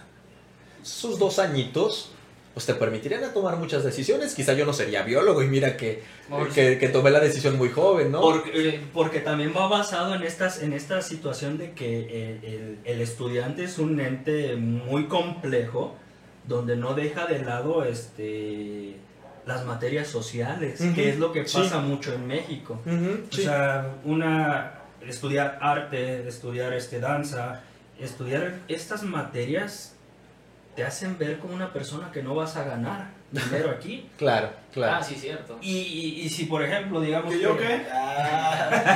digamos que, Apu- apuntando. que ¿El que tiene el podcast qué? Héctor quiere estudiar danza, ¿qué es lo que hace primeramente la familia? Es que no te va a dejar dinero, es que esto... Ya es piensas más bien monetario. es que que- Y siempre estamos pensando en algo que te retribuya. Ajá, ajá. Porque busca, busca ese doctor y pues que ganan, ¿sabe cuánto? Como una similitud de éxito igual a riqueza, ¿no? Y riqueza monetaria, dinero, cantidad de dinero. Es lo que muchos le. Pues actualmente pues, se habla y se sigue hablando ya en este mundo globalizado. Vamos con los mensajes del chat. Dice Sergio BH. El sistema educativo lleva cientos de años sin ser modificado en México. Yo creo que la pandemia llega para obligar la innovación, el sistema de educación. Creo que eso ya lo La vemos. es cambio. Sí está. sí Creo está que ya ha habido cambios, ya creo que ya ha habido cambios sobre desde todo antes. Este del, del bachillerato general. Me imagino que mejor nuestros, a lo mejor mis padres que a lo mejor en la escuela pegan los maestros, ¿no? Digo que nada, Ok. nada, y aquí, pues no. Alondra Morphy nos dice, creo que México no podría ser comparado. Ah, creo que ya sí lo vimos. Y también nos dice, solo se puede comparar con el mismo México y su población actual. Creo que eso ya también lo, lo dejamos claro. Dice, Abel, no me digas eso, que voy yo para pedagogo. Prepárate para ganar tus 50 varitos. Oye, Edgar dice, muchas felicidades, tío. Creo que es para... ¿Cómo se llama, Abraham? para Abraham. Coqui SC dice, es que no es fácil hablar sobre un cambio al sistema educativo cuando debemos de tomar en cuenta a toda nuestra sociedad como mexicanos y empezar a cambiar poco a poco. Eh, espérame, espérame, Por supuesto. Porque queremos cambiarlo por completo, lo cual es imposible porque tendría que cambiar todo México desde la mentalidad, que es lo más difícil, la corrupción, nuestro, la corrupción, nuestro desarrollo y la expectativa de vida y darle la importancia que se merece. Es generacional, lo que decimos, sí, está ocurriendo un cambio, pero va a ser generacional. Abel RS nos dice, las competencias en las clases arruinaban amistades. ¿Verdad que sí? Lo sé, lo sé. Pero sí es bueno desarrollar destrezas de comprensión para prepararnos ante cualquier situación. De que... Ojo, imagino que Espérate, tú nomás me estás interrumpiendo cada rato. Que se requiere un análisis y agilizar nuestra mente. Ahora sí habla. Lupita BF, bueno, pero es distinto aprender la teoría después de tantos años de estudio, a conocer perfectamente algo por aprenderlo en la práctica. Considero que se aprende más en la práctica. Ahí son cuestiones personales, ¿no? Ciertamente creo, creo que ¿Sabes por qué creo que la práctica favorece el aprendizaje? Porque te permite vivir una experiencia y darte cuenta de si funcionó o no funcionó. Otra vez regresamos al aprendizaje significativo. Yo les voy a contar una, una anécdota donde eh, después de que empiezo a, a, estudiar la maestría, creo que a Mario se la conté, eh, donde empiezo yo a dar la materia de física y hago esta reestructuración, o no sé, este, a lo mejor a alguien más se le ocurrió y yo en ese momento dije, ah, soy bien chingón la voy a hacer así. Y empecé de la práctica pasar a la, a, la teoría. A la teoría. Y fue la materia que más, este, más me ha quedado así como que dije, puff, en esta alcancé mis objetivos totales. Sí. Porque los alumnos eh, veían, vamos a poner el, el, ejemplo, densidades. Muchas veces la densidad te la explican este, ah, pues es que un cuerpo, eh, aunque sea más grande, pero pesa menos y la fregada de esto y aquello. Y entonces tú empiezas a hacer el experimento con los líquidos, empiezas a ver cómo se quedan unos arriba de otros y ya vemos cómo en realidad se comporta la densidad. Y de ahí entonces ya pasaba las fórmulas y les decía, esto es por esto, por esto y por esto. Y los alumnos así de, wow, profe, ahora sí le entendí. y fíjate que te da una satisfacción muy grande eso. Y que volviendo a la cuestión de la presencialidad, el docente puede observar esta situación que yo siempre he dicho que, que en los ojos cambia cuando ocurre esa, esa idea, cuando tú entiendes, cuando a alguien le cae el 20, ¿no? que nosotros en términos correctos llamamos metacognición, eh, vulgarmente le decimos ya le cayó el 20, siente, puedes ver ese brillo, este, e, e, esa idea muy clara en los ojos. Esa satisfacción, ¿no? Oye, pero digo, obviamente, hablando de esta parte de la práctica, digo, de, ese comentario, ¿no? Que dice que, que, la práctica lo es todo, o algo así, pues bueno, sí se aprende más en la práctica, pero obviamente la práctica sin una teoría no es la gran cosa y obviamente tampoco la teoría sin la práctica. O sea, creo que son parciales. Exacto, creo que son como, como la dualidad, ¿no? O sea, la dualidad entre tengo que eh, tener una teoría para poder hacer una práctica adecuada, pero también tengo que hacer una práctica para que la teoría, pues no sea solo teoría y no sea nada, porque la teoría sin práctica no es nada. Entonces digo, también sí, sí entiendo que, sí creo yo que a lo mejor, a lo mejor debería haber más práctica, que, eh, o debería haber más equilibrio en el sistema educativo, respecto a ese tema, ¿sabes? O sea, porque sí siento que de repente es mucha, mucha, mucha teoría, sobre todo en la prepa o en la, o en la primaria, y la práctica pues es poca, ¿no? Entonces, creo que sí, sí, sí, sí, digo, y volvemos a las láminas, o sea, que eso se mueve las láminas, o sea, no es pura teoría, güey, o sea, ni siquiera te... y es, es, que digo, uno a lo mejor de, de ya grande, pues puede, puede buscar la manera de entenderlo y enamorarse, pero un niño de 9 años, de 8, de 10, de 12, que le mandes a comprar una maldita lámina, o sea, ¿qué pasa ahí? O sea, ¿tú crees que el niño ni, ni, ni sabe lo que está haciendo? Yo ni me acuerdo, ¿verdad? Yo compré una lámina del abrazo de Acatempán, güey. Ajá, Y sé que compré, o sea, ¿sí sabes a lo que me refiero? O sea, es, como algo, ok, para alguien grande está bien. Entre nosotros podemos entenderlo, pero para un niño vas a llegarle a hablarle de la revolución con una lámina, ¿sabes? Es que también tenemos que cambiar muchas cosas. Sí, pero sí entiendes como ese punto, ¿no? A lo mejor a mí y a Mario nos funcionó ese ese tipo de, de, recurso educativo que utilizaban los maestros. Que no lo está teniendo el Pero porque ahí te va, este, las generaciones van cambiando. O sea, tenemos los, los, los baby boom, generación X, Y, Z. Bueno, los, creo que los Y somos los millennials. ¿Los millennials somos? Somos los millennials, exactamente. Y yo les pongo un este, ejemplo claro también a mis alumnos, donde cómo, cómo ya ahora las generaciones estamos un poquito más revolucionadas y también queremos que O sea, necesitamos algo que, que te llame la atención. Por ejemplo, les pongo yo este, videos de, de- de la familia Adams, de, este, de Bonanza, cómo los cameos de, de, este, de cámara son muy lentos, diálogos muy largos entre ellos. Cambiado, cambiando a, a Millennials y a, a la generación Z que ahorita tenemos, eh, les pongo el auto increíble y luego les pongo Avengers. La velocidad Son del... muchos cambios y, la- y- y- y los diálogos son, Ajá, son, son sí, este, claro. tranquilos y, y son velocidades muy grandes. Tú ponle a, un- a- a un niño, y, y eso lo estaba hace rato reflexionando también, cómo nosotros este, escuchábamos canciones de Cepillín o las canciones de, de las caricaturas eran muy lentas. Y ahora estaba viendo, eh, este, eh, bueno, lo puedo ver con mi hijo y con mi, con mi otro sobrino, este, que te ponen la, la de Paw Patrol y es Paw Patrol, Paw Patrol, al instante, yeah. o sea, muy revolucionada y muchos, muchos Claro. cambios de escenas. Y eso es lo que te llama la atención. Ponle a un niño de ahorita, no sé, canciones de Cepillín y le van a enfadar. Ujú, ujú.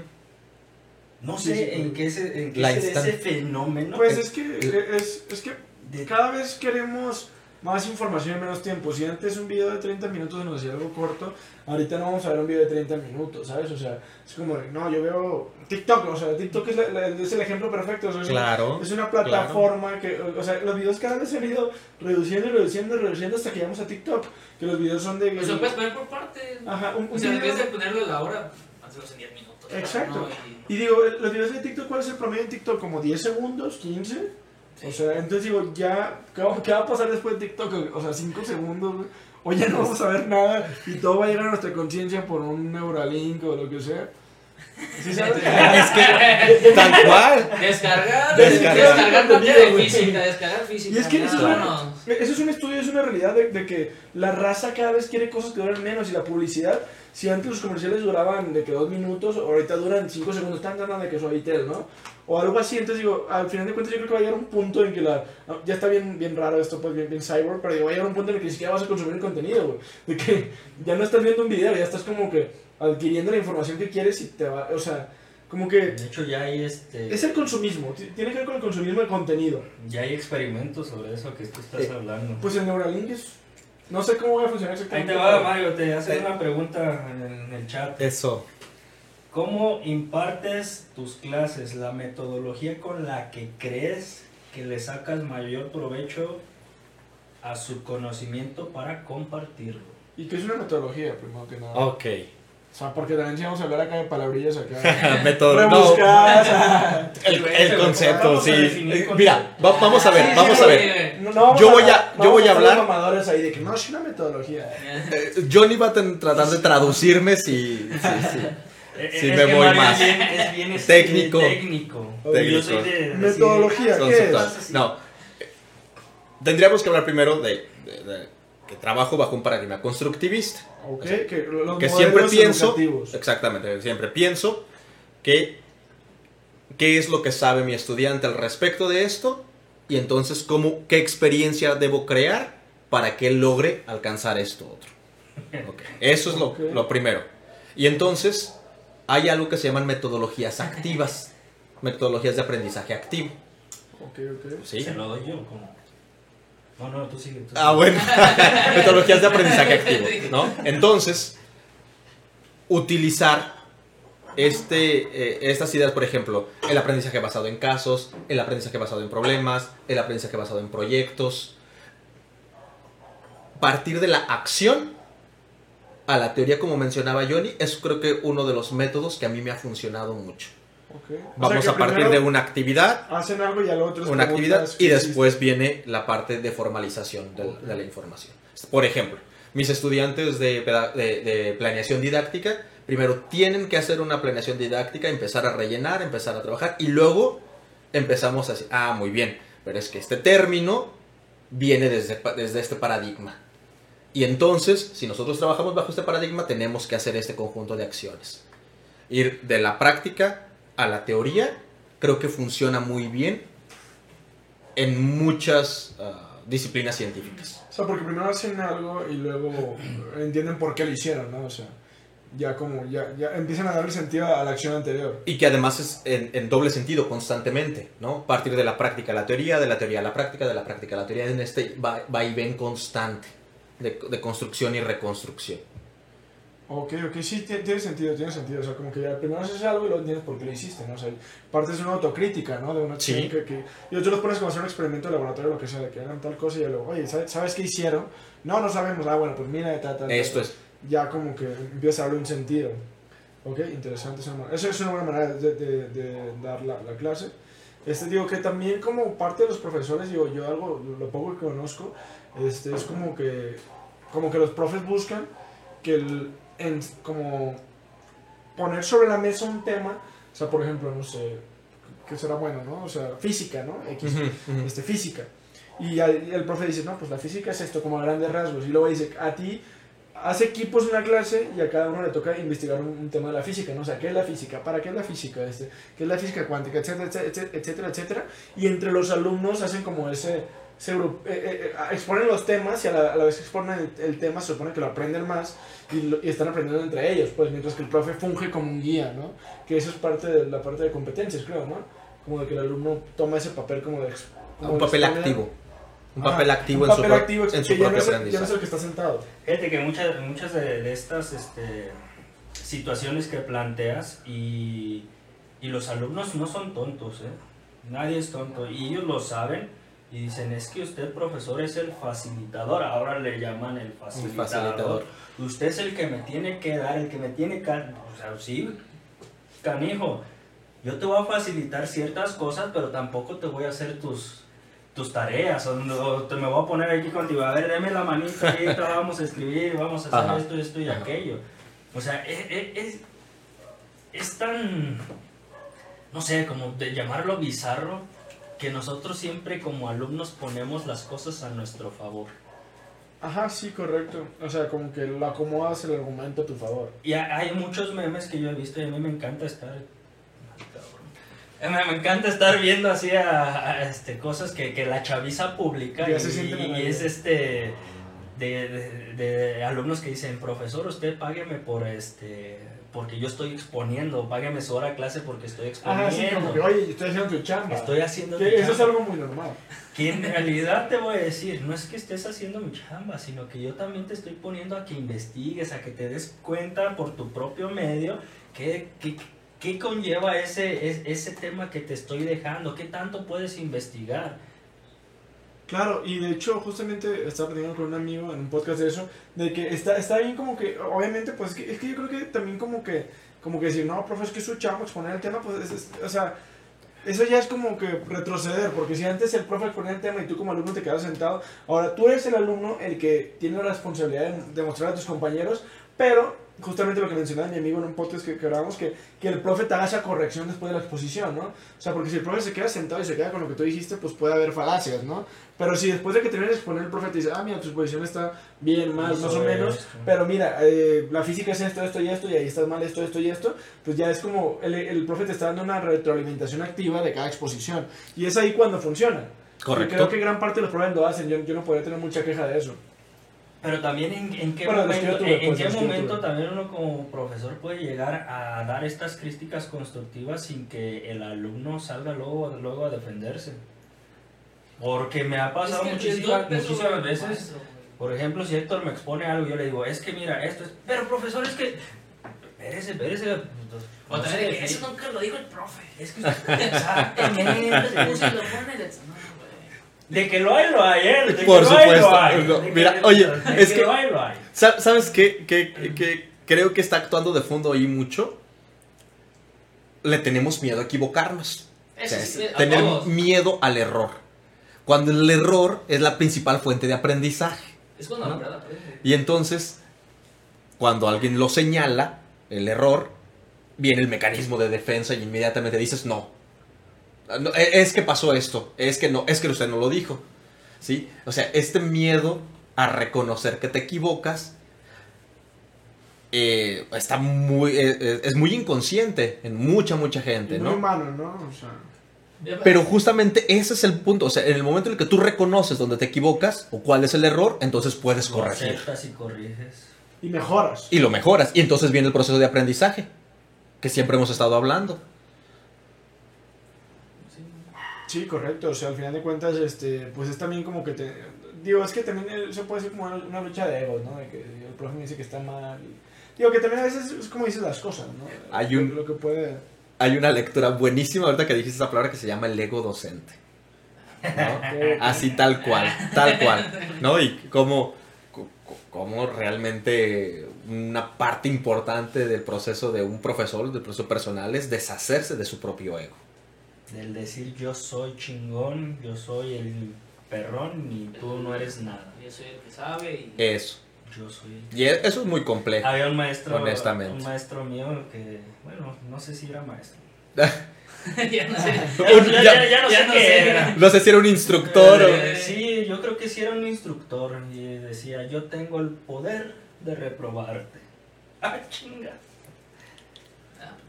Lo sé, lo sé, lo Ah, sé. bueno. Sí, claro, o sea, como que hacen, hacen un papel muy autoritario, ¿no? Que ya también son modelos que están pasando de moda y que cada vez son más, más castigados. Pero obviamente, digo, vol- vol- volvemos al punto, ¿no? O sea, el docente sigue siendo como que ese culpable de, de que Sí, la... la tiene Pero, como que o la sea, carga de responsabilidad. Digo, entre comillas, sí- sigue siendo culpable, digo, yo no lo digo como... Pero al final de cuentas, o sea, los salarios, o sea, siguen siendo bajos y el docente sigue ocupándose de 800 alumnos, de repente 300, 400, 200. La capacidad Y, y obviamente, pues, no, o sea, un humano, pues, con cuántos alumnos puede lidiar, ¿no? O sea, lo que me refiero es que también, este, y luego aparte, el, el- el docente busca su necesidad, ¿no? O sea, como los mejores salarios y todo, entonces, digo, mientras no, ha- no haya ese papel del gobierno por mejorar esa situación precaria, digo, a- hasta dónde se puede mejorar, ¿no? Sin que ellos metan las manos de verdad. Por eso, claro, Y esto es algo muy mexicano, ¿no? Porque creo que no le pagan igual a un docente en Estados Unidos, obviamente, que aquí en México. Fíjate que en, en- en muchos otros países para poder ser docente primero tienes que tener una licenciatura. O sea, no puede no hay una licenciatura en docencia. O sea, O tienes que tener una formación profesional y después viene la formación docente. Docente. Pues te digo que está bien. Pero Sí, se claro, reconoce no, el papel sí, tan importante que tiene. Sí, se le da como esa... La importancia que debes tener. No que quede... Sí. Vamos viendo las últimas cosas para ir cerrando porque se nos estamos, estamos alargando a una hora y media. Estamos ya sobre la hora y media, entonces digo, pues ya, ya estuve viendo los temas de qué es un sistema educativo, por qué surge, para qué es educado, que es para formar parte de un sistema. Eh, particularidades del sistema educativo mexicano, o sea, creo que eso es algo que podemos señalar. O sea, algo que... Como para ir cerrando y demás cosas. Ajá. ¿Qué, qué pudiéramos O sea, señalar pues, como sí. diferencias? ¿Qué pedirían? Pues, particularidades. ¿qué hay allá, qué no hay aquí? Bueno, yo tengo una pregunta, así como que diferencias entre la escuela pública a la privada. Eso es un ¿Qué estás, o sea, tú sabes que la privada pues cuesta, ¿qué estás pagando? Que- ver, hijo, te, eh, te ah, digo, te digo, A veces, yo tengo como que dos, pagas oportunidades a en veces la vida, No pagas- siempre. A veces Estatus. pagas solamente Fácil. mentiras. Facilidad. Hay un comentario. estatus.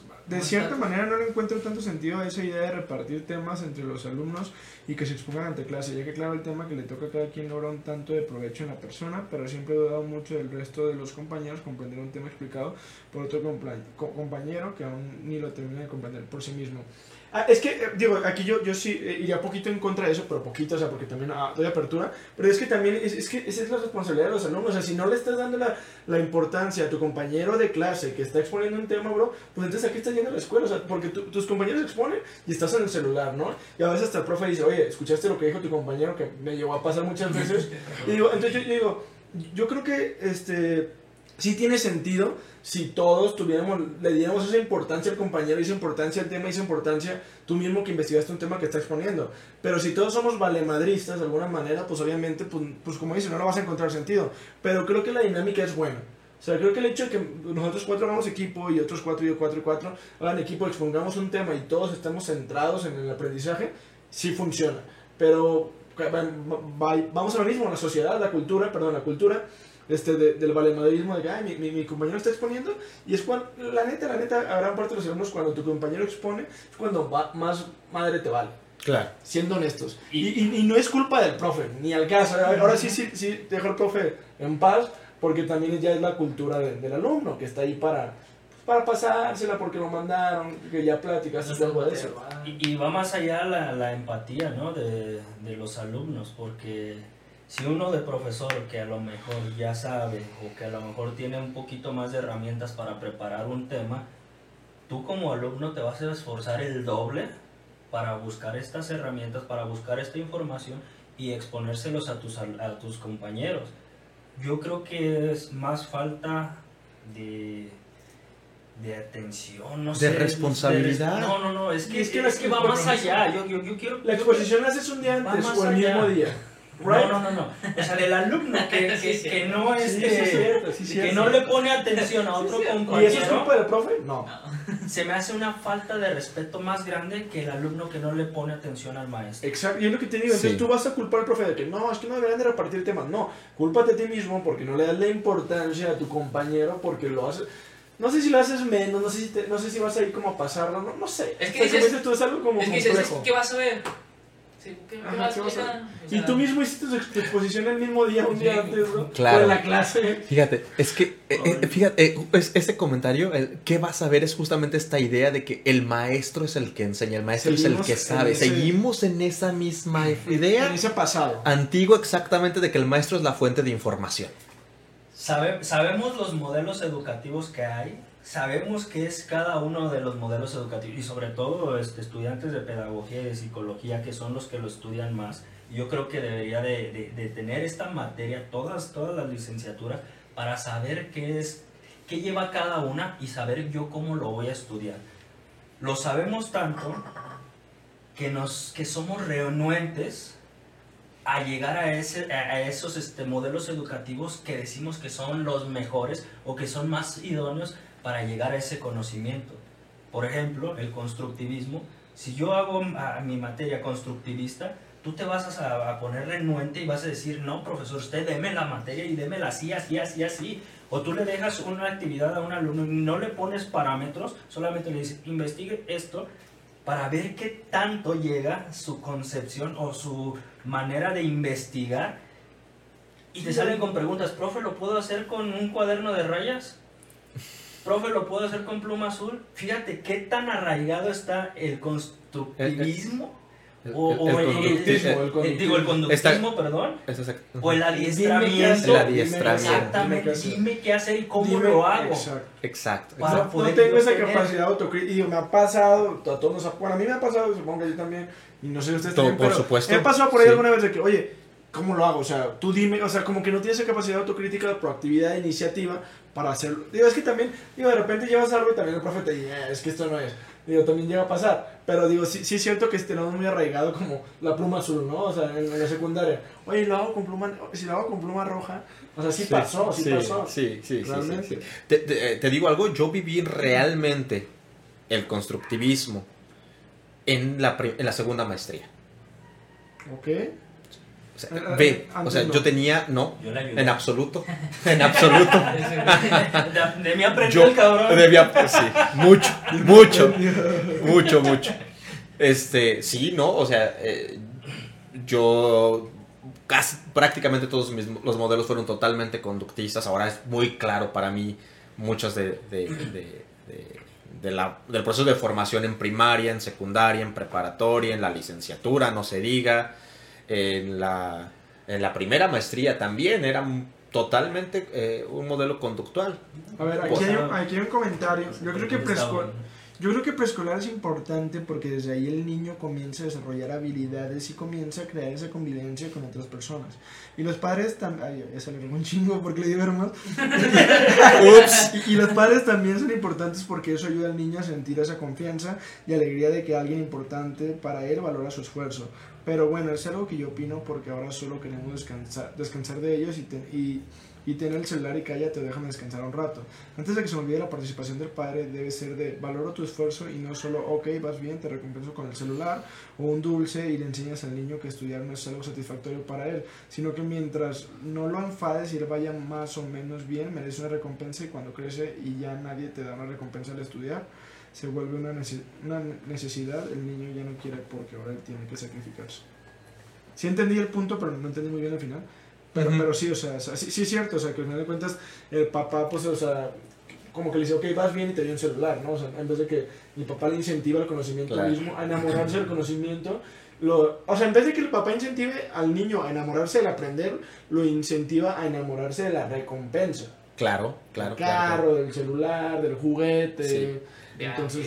Y, y fíjate que es tan importante el papel de los papás que el sistema educativo mexicano reconoce que los actores Ah, son sí, los estudiantes, los profesores y los papás. Claro, los papás es, es- Son, es un actor importante en el, en- en el modelo que para ya- que ya a nivel universitario ya no se le da peso a los papás, ¿eh? O sea, la neta. Pues No, no, no, no, bueno, pero- dependiendo también de cada quien. Digo, pero desde el punto de vista de, del- de la institución, yo no digo como el, niño o el muchacho o lo que tú quieras, este, sino que la institución ya no le da un peso al papá. Te voy a platicar una historia rapidísimo. Dale, dale, tenemos... Estábamos- tiempo, estábamos-. Eh, un amigo muy querido este, es coordinador en una licenciatura y se empieza a dar cuenta que tiene citas, ¿no? Y que sus citas están muy saturadas, o sea, tiene muchas citas, pero no son citas con estudiantes, son citas con papás de estudiantes Es universitario. de licenciatura. Ok, ok. Reclamos. Eh, Sí, va en su mayoría. Sí, verdad. Sí. O Entonces, sea, los papás le, le hablan al... al coordinador para hacer una cita Ok, ok. para ah, resolverle problemas a sus hijos. Ok, ¿no? Y entonces él se empieza a dar cuenta que empieza a tener mucha saturación de, de citas con papás. Entonces empezamos, empezamos a analizar ese problema, ¿no? Oye, pero es que la situación es que tú no deberías resolver el problema con el papá porque el hijo ya es un adulto. Debería poderlo resolver, ¿no? O sea, ¿por qué estás teniendo demasiadas citas con papás? Correcto. ¿no? Es que yo creo que ese, ese es un problema, ¿no? O sea, honestamente digo, o sea, es que de repente... O sea, es que ya hay un tema grande que no sé si sea bueno o malo, yo no quiero satanizar ni romantizar, pero también como que una cosa tan sencilla que yo no, que yo no juzgo, o sea, pondré sobre la mesa el- una cosa tan sencilla que tú tienes, no sé, un ejemplo, ¿no? 23 años, 22, de 20 a 23, para no irnos acá muy abajo ni muy arriba. Este, y que el hecho de que tu papá o tu mamá siga pasando por ti a la universidad, o sea, es algo como que está bien, o sea, qué chido que tener esa, esa familia que te respalda, pero al, al mismo tiempo dices como, ¿en qué punto inicia tu independencia, no? De que yo me muevo por mí mismo. Y te digo, a, a mí, de lujo, eh, mi mamá nunca pasó por mí a la universidad y, y, y no, no, no, no me siento, no digo, no siento envidia, sino como que digo que igual lo pudo haber hecho, pero también no, no, no lo dejaba, pues no podía, ¿no? Por X o por Y. Pero sí había muchos amigos de mi edad, así que seguían pasando por ellos. Entonces yo digo, no está mal, pero también yo, yo, yo llego al punto como, de, ¿cuándo inicia tu independencia? ¿Cuándo inicia el me voy yo solo, no? O sea, o sea yo veo como, como esa realidad. Entonces, no sé, o sea, pero, pero a lo mejor es un acto de amor, así que, que a lo mejor yo, yo estoy como que queriendo rebuscar, pero a lo mejor sí es algo que se pueda... Y es un ejemplo. Una adolescencia muy alargada, ¿no? Exacto. Muy, muy, muy alargada, muy, alarga- muy alargada. Hay un, un autor, no recuerdo el nombre, que hablaba de que la adolescencia es la búsqueda de la independencia dependiente. Es decir, quiero ser libre, pero quiero que me mantengas. Ah, sí. Quiero tener, pero quiero que tú me lo des. Exacto. Esta Y quiero que no independencia dependiente. Pero Pero quiero que, pero que me pongas atención. Exacto, Ajá. exacto. Pero Sí. quiero que me pongas atención a mis necesidades. Exacto, exacto. Ajá. Y eso sí creo que se ha estado alargando mucho. Es como esa, es, Bueno, es- eso sí es cierto, ¿eh? es como esa relación famili- familiar un poco tóxica, ¿no? O sea, un poco... Que debemos vivir el proceso. O sea, en la adolescencia Sí, es, sí, es ese es proceso. ¿no? O sea, no, no, tampoco es como que, como que pueda ser perfecto y ya decir, ah, ya soy independiente, ya no. O sea, no, no, no es real eso, sería utópico. Sino que simplemente ese es un proceso que se da en la mayoría de las familias, ¿no? O sea, a de cuentas. De hecho, aquí hay otro comentario que dice, digo, eh, eh, en respuesta al, al, que, al que decía este, de, que no le encuentro tanto sentido repartir temas, le contestaron de que considero yo que por eso se investiga y se reúne la info, que se considera más completa, además así como la comentaron, también el maestro está para apoyar y, al- y algunos hasta dan una retroalimentación del tema. Sí es cierto, yo, eso de repartir temas para mí está de lujo, no se tiene que dejar de hacer, creo que es parte de la solución.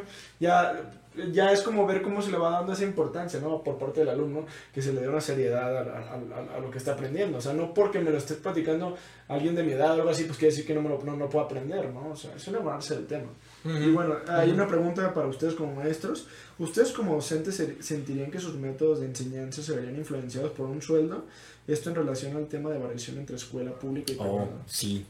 Bueno, fíjate que no por sueldo, sino por la cantidad de horas le vas a dedicar a. Me refiero a algo. De pronto las instituciones consideran el pago por hora clase. Es decir, te pago por la hora que tú estás frente a grupo. Sin considerar que, la, que una hora clase implica una, un diseño previo y una evaluación posterior. Y esas horas no están siendo incluidas, ¿no? En la mayoría de las instituciones educativas no están siendo incluidas. Y esto implica nuevamente que si yo voy a dar 10 horas clase, quizá las horas reales de trabajo son 20. ¿Sí? Ok. Y entonces, reducir mi carga horaria y, ten- y- y- y estar siendo mejor pagadas, es decir, que si yo voy a dar una hora clase se me considere pagar tres, eso implicaría que entonces yo le pudiera dedicar el tiempo real para la planeación y la dosificación o, la- o el diseño de la actividad, ¿no? Porque me daría libertad de tiempo y de pensamiento para una, para una clase. ¿no? Contrario a tener estas 20, 30. En la universidad so- eh, somos, O sea, podría si ser muy privilegiado. menos clases por un mayor salario, tendría menos problemas. Sí, Es eso que sería como... es, es un planteamiento Ah. utópico si tú O quieres. sea, que yo, por ejemplo, es que, por ejemplo, yo como profe universitario, yo, suponiendo que yo fuera uno, yo tengo que dar, no sé, un ejemplo, ¿no? Bien burdo, o sea, unas 20 clases, ¿no? Por así decirlo. Este, y pues esas clases las estoy dando porque necesito un salario, necesito llegar a cierto presupuesto para mantener a mi niño, a mi niña, Sí. a, mi, a mi familia, a mi esposa, lo que sea, mi mamá, lo X.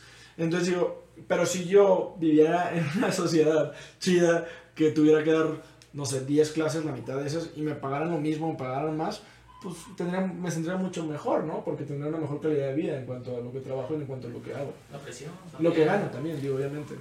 Un profesor universitario, por ejemplo, eh, puede tener 10 horas clase a la semana. Ok. 10 horas. Pero un profesor de preparatoria Ah, tiene 40 horas clase A la semana. a la semana. Porque tiene 8 horas clase en un día y tiene trabaja 5 días. Entonces tiene 40 horas clase. Sí. ¿Qué libertad te va a dar eso para realmente atender al proceso educativo de fondo? No. No hay libertad. Es que, por ejemplo, si fuera todavía como, como digo, un godín, digo, que trabaje 40 horas a la semana, pues digo, no, es- no eres un profesor, nomás llegas, trabajas y al día siguiente haces como... Pues sigues trabajando, ¿no? Pero un profesor tiene que evaluar en su tiempo libre o algo así, ¿no? O sea, ¿dónde está el tiempo de la evaluación? Tiene el que tiempo de revisar los trabajos, los proyectos, o sea, ¿cuánto, tra- cuán- si tienes 40, 40 horas clases a la semana, ¿cuántos proyectos tienes que revisar al fin? Y eso no te lo pagan, ¿verdad? Obviamente. Digo, y un godín, por ejemplo, pues trabaja las 40 horas, pero no tiene como pendientes. Sí, claro, claro. O sea, bueno, la mayoría de los pendientes no tienen pendientes, nomás dejan el trabajo en la oficina y luego regresan y trabajan. Siguiente día. Pero el, el maestro pues tiene, no sé, pues, proyectos finales, este, exámenes, etcétera, etcétera, etcétera. hay contadas instituciones con, con la mano de nivel secundaria preparatoria privadas que consideran esta realidad. ¿no? A- Ahí sí me podría atre- atrever a, dese- a hablar de uno, ¿no? Bueno, no voy a decir exactamente el nombre, pero es un centro como muy especializado en estudios de ciencias. En ciencias, este. Entonces, eh, creo Que que es sí- una de las que instituciones sí privadas que sí considera eso, ¿no? Y que entonces tiene eh, toda una estructura, un Que aparato muy, docente, muy, ¿no? muy importante, sí, porque también tiene didactas, por ejemplo, que no son profesores frente a grupo, que tiene didactas, es decir, desarrolladores de secuencias didácticas, que o los instructores que están frente a clases las van a llevar a cabo. Entonces hay alguien que las está pensando y alguien que las está ejecutando.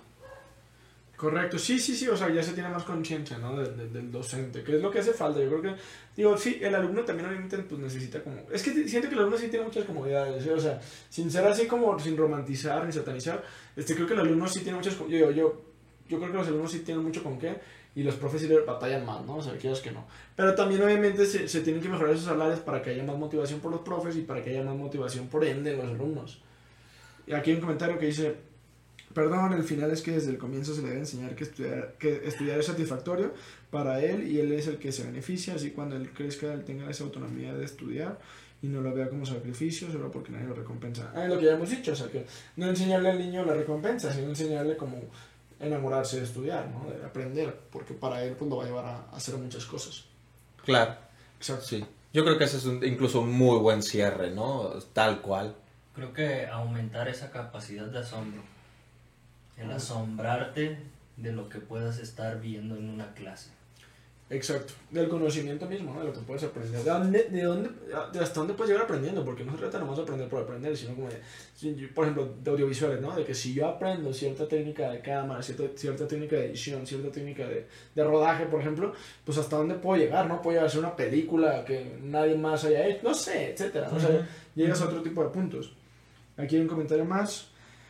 Yo creo que necesitamos más maestros que quieran salir de esa zona de confort y darse la oportunidad de crear nuevas formas de aprender, no solo decir, bueno, hay un pizarrón y lo tengo que usar, así, o así me enseñaron mis maestros de primaria y así voy a enseñar yo, cuando creo que es buscar la forma de llegar al alumno, y si al alumno le interesan los videojuegos, TikTok y todo eso, pues enseñar con esos recursos y así poder cambiar esa ideología que todos tienen o tenemos de escuela, porque el preguntarle a cualquier... Ay, perdón, ¿qué pasó?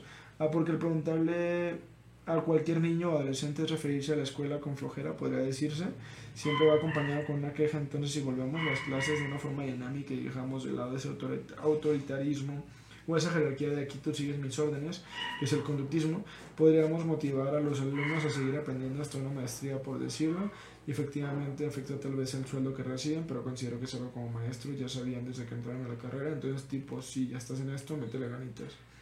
Que, bueno, ¿quieren responder ustedes? ¿Qué onda, Isa? Saludos. Gracias Saludos. por ese Este, comentario. sí, sí, Gracias. este, digo, sí está bien, ¿no? O sea, eh, de forma personal, sabes todas las deficiencias, sabes en dónde estás, en qué punto estás parado y a partir de lo que tienes, trabajas, ¿no? Siempre lo he dicho, este, eh, no trabajas con lo que quieres o con lo que quisieras, sino con lo que tienes. ¿Sí? Ah, O sea, bajo estas necesidades, bajo estas circunstancias, y entonces comienzas a trabajar para, a, partir de ahí. Pero eso no implica, pues, que, que, que- que la disponibilidad vaya a ocurrir, ¿no? Que tengas ese Que, que tiempo tenga para- el tiempo para... Es que como tú estás, eh, eh, eh, y el comentario es bueno, ¿eh? O sea, Sí. este, pero si tú estás como calificando esos 300 alumnos, ¿en qué momento vas a tener esa- apertura de... Digo, si, si, si va a haber un tiempo las vacaciones, a lo mejor en que tú puedes decir, ah, bueno, puedo hacer esto para la clase. Pero también siento que esta parte de generar nuevas dinámicas, también el sistema educativo lo puede ver mal, ¿no? Hay profes que a lo mejor quieren enseñar de cierta manera y pues de repente se... de- eh, pues les di- tienen- están, están observados, ¿no? Tot- Están siendo sí. vigilados, ¿no? Sí. Como, como dicen. Sí. Entonces digo, también hasta qué punto tú puedes como profe decir, no, pues yo voy a revolucionar el sistema educativo, pero llega tu coordinador y te dice, no, la neta no se puede. mira". Hay, un, hay, hay- hay una institución educativa donde yo trabajé, en donde trabajar, que ellos trabajaran en el suelo estaba prohibido. Tenían que estar sentados viendo el pizarrón. Es lo que te digo, y, y siempre, hay- o sea, siempre son vigilados los docentes por la institución que es la que pauta, la que fija las pautas, perdón, para que las cosas se hagan de cierta manera. Y el docente no es totalmente libre. Entonces, ahí que Bueno, ya queda la libertad. del ¿O tú qué de esa, de esa parte? No, pues sí. La verdad, sí, la institución te, Te Hay vigila, que te te- vigila. te vigila y te, te, te restringe muchísimas cosas. Y súmale aparte de que te restringe, que a veces piensan que, que te están haciendo un favor a ti como maestro. Digo, yo he trabajado en muchísimas instituciones donde te tratan de la patada. Yo ahora en esta institución que estoy trabajando, y la verdad que es una chulada y se la recomiendo a todos mis exalumnos y alumnos y les digo que es muy buena institución. No vamos a dar nombres, pero pues ahí... Para está- evitarnos el comercial. Sí, sí, sí, hay gente que también a lo mejor me está viendo y que está estudiando ahí. Y este, desde el momento que te reciben en sala de maestros es así de, profesor, bienvenido, muy buenas tardes, ¿cómo está? Y en otros así de que, mm, ¿Qué ni, ni, el saludo, eh, ándale, casi, casi, ¿y usted qué quiere hacer aquí? ¿Qué quiere o qué? O donde también me ponían a mí a subir el garrafón para obtener agua en sala de maestros. Y acá hasta te, te tienen tu cafecito. y Claro, todo. claro, o sea, se le da más dignidad a la, a la profesión del maestro, ¿no? Que es lo que hace falta, justo. Y digo, no quiero decir también que todos los maestros sean buenos, ¿no? Pues obviamente, digo, tampoco es como romantizar a full, pero sí saber que hay una necesidad dentro del salario del maestro, ¿no? O sea, Y creo que tiene, implica todas estas situaciones también el, el- el fastidio del docente. Aparte de que te, te ponen muchísimos, este, grupos. Deja de los grupos, trabajo administrativo, que tienes que hacer tú cuando no te corresponde ese, ese tipo de trabajo. Y entonces es cuando llega el tedio y te digo, súmale a, a las problemáticas que tenga en el seno familiar eh, o que tenga problemáticas financieras o tenga X, qué sé yo. tú vas a tener un profesor a lo mejor que en su casa, igual como los alumnos, en su casa a lo mejor tiene un campo de batalla y donde ve su protección es en, es en el aula de clases, donde se siente protegido. Y muchos alumnos también se sienten protegidos en el aula de clases. Huyen de su realidad familiar. Ujú. O bueno, escapan, para no decir huyen. Un escape, Sí, un, un, escape pequeño. Sí, que la escuela a veces funge como eso, ¿no? Que, que creo que es un punto mu- muy, muy que- duro y muy real. Que decía que sus papás están, a papá no le gustaba llegar a su casa. No, me acabo de quedar aquí por otro rato. Totalmente. Y es que, es que totalmente. también, como, digo, creo que es algo como, como, digo, una declaración fuerte es como que en el mundo moderno, o sea, cuánta gente no escapa, este, de, de que el papá escapa en su trabajo, y que- o sea, que se dejan de ver como que la mitad del día, cada quien en la escuela, en el trabajo, en lo que quieras, y ya pues como que es más llevadero, ¿no? Por eso la pandemia fue como que un desmadre también, porque de repente todo el mundo Sí, tenía que claro. estar conviviendo ahí, y, y bueno, aparte ya la virtualidad y todo, o sea, fue, fue- fue un, o sea, por eso la pandemia confrontó a todos. Porque de estar tú como acostumbrado a no ver a tus hijos y que tus hijos no te ven a ti como de 7 a, a 4 o algo así, pues ya de repente en la pandemia todos están conviviendo ahí, la mamá, el papá, y es un desmadre, ¿no? A veces me hacía bien cura que dabas clases y fulanito de tal, ve y saca la basura. Y yo sí, yo sí me enojaba y les decía, "Eh, a ver, este, chicos, díganle a sus papás que ahorita es hora de clase. Y. Es algo que no te en pueden pedir cuando estás en clase, en Exactamente. O sea, ¿por qué Claro. te piden eso, que saques la basura cuando estás en clase? Y dice, profe, ¿puedo ir a sacar la basura? Ah, pues adelante, pues ¿qué, le puedes decir? Ni modo que le digas que no. ¿Sabes? Además de tener que convivir con alguien más, más tiempo, incluso convivir contigo mismo. Nah, sí. Fue el problema, uno de los problemas. Problemas mentales. Personales fuertes, ¿no? Sí. Dentro del, del Bueno, a mí me pasó. ¿Cómo vamos? ¿Cómo vamos? Ya cerca de las dos Van horas. Van a ser casi dos horas. Vamos a ver cómo vamos en los temas. Aguanten Yo creo la- que, Aguanten la... que no se nos vayan a enfadar y aburrir mucho. Estamos perdiendo viewers. No, pues sí hemos tenido una media de 10 a 12. Sí, Bueno. muy bien. ¿Dónde estaba? Preguntas, Mientras preguntas, sigan- Dudas que surjan. Preguntas que nos quieran decir. Preguntas que ¿Cómo se llama el grupo? Ah, ya me acordé. Tararara. Digo, porque estuvo bueno la, la platicada. Ese no es. Ese no es. Bueno, cambiando. No, no. No, no Sí. cambies de tema. La escuela como creadora de futuros. el futuro de la educación. El futuro de la educación creo que sería un grandioso final. Este, ¿Cómo ven? ¿Qué, qué nos separa para el Mm, futuro? Miren, quiero decir algo que, que me acaban de mandar acá. Este, dice mucho que reflexionar sobre los procesos educativos contextualizados. Creo que bastante... ¿Contextualizados? Sí, es que pensemos. Eh, voy a platicarlo rápido con una anécdota. En una institución donde yo trabajé, teníamos internet de alta velocidad, teníamos Apple TV, antes de que Android desarrollara toda esta tecnología también. Eh, todos mis estudiantes tenían iPads y nos podíamos conectar al mismo tiempo, Ah, ¿no? Entonces había interactividad, ¿no? Yo les podía poner una actividad interactiva y ellos aprendían a pesar en su iPad. Y luego los llevaba al laboratorio y entonces lo veían en la realidad. Y eso era muchísimo más rápido. Porque veían, simulaban el proceso y luego lo hacían en la realidad y luego íbamos a explicar lo que estaba ocurriendo en el fenómeno. Entonces, este, había muchas oportunidades.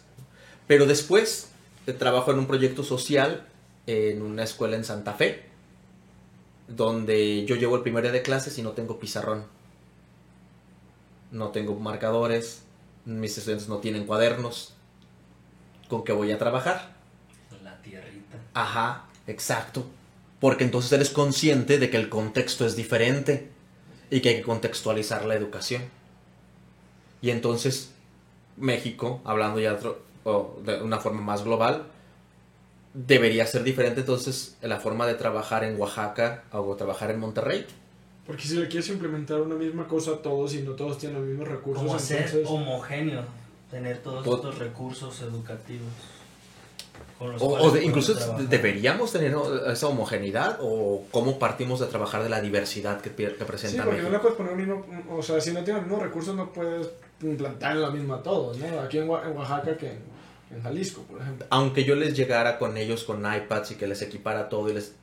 En el, en el primer instante en que yo diera clase, no ocurriría la interactividad. Porque ellos Sí. no tienen desarrolladas las Y habilidades. tienen- pero bueno, digo, tampoco pues están tratados de, de desarrollar esas habilidades, ¿no? Digo, digo suponiendo que el gobierno Eh, quisiera no, te creas, que es lo que se no te creas. complicado. Llegan ahí, No te se creas, roban. no te creas, no te creas.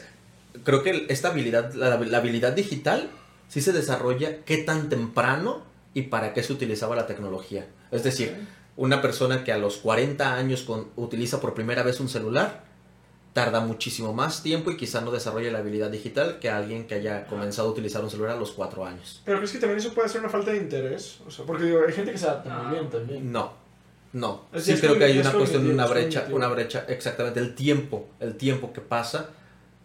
eh, conforme nos hacemos más viejos, la flexibilidad neural, plasticidad. la plasticidad neural es, es mucho más difícil, mucho más difícil. Así que aprendan, Sí. aprendan ahorita porque Eh, se nos va.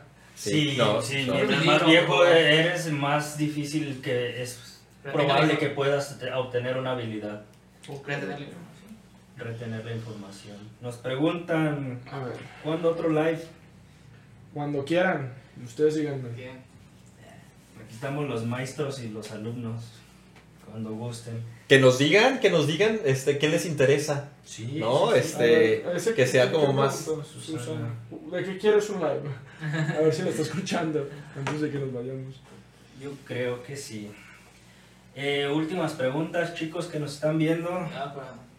Ya para cerrar, ¿qué es lo que les pica? Bueno, no, no qué es lo que les pica, ¿qué es lo que les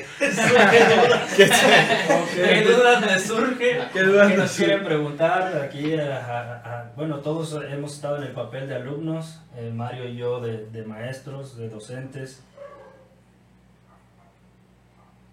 ¿O qué más bien ustedes les dirían a los maestros? Yo creo que esa sería la Creo que- pregunta. Sí, sí, sí, ¿Cómo lo ven ustedes desde, desde esa perspectiva de alumno? ¿Cómo ven la educación? ¿Y qué es lo que quisieran cambiar? Digo, porque también nosotros estamos en esa vía de estar aprendiendo de... de Constantemente. Pues que sí.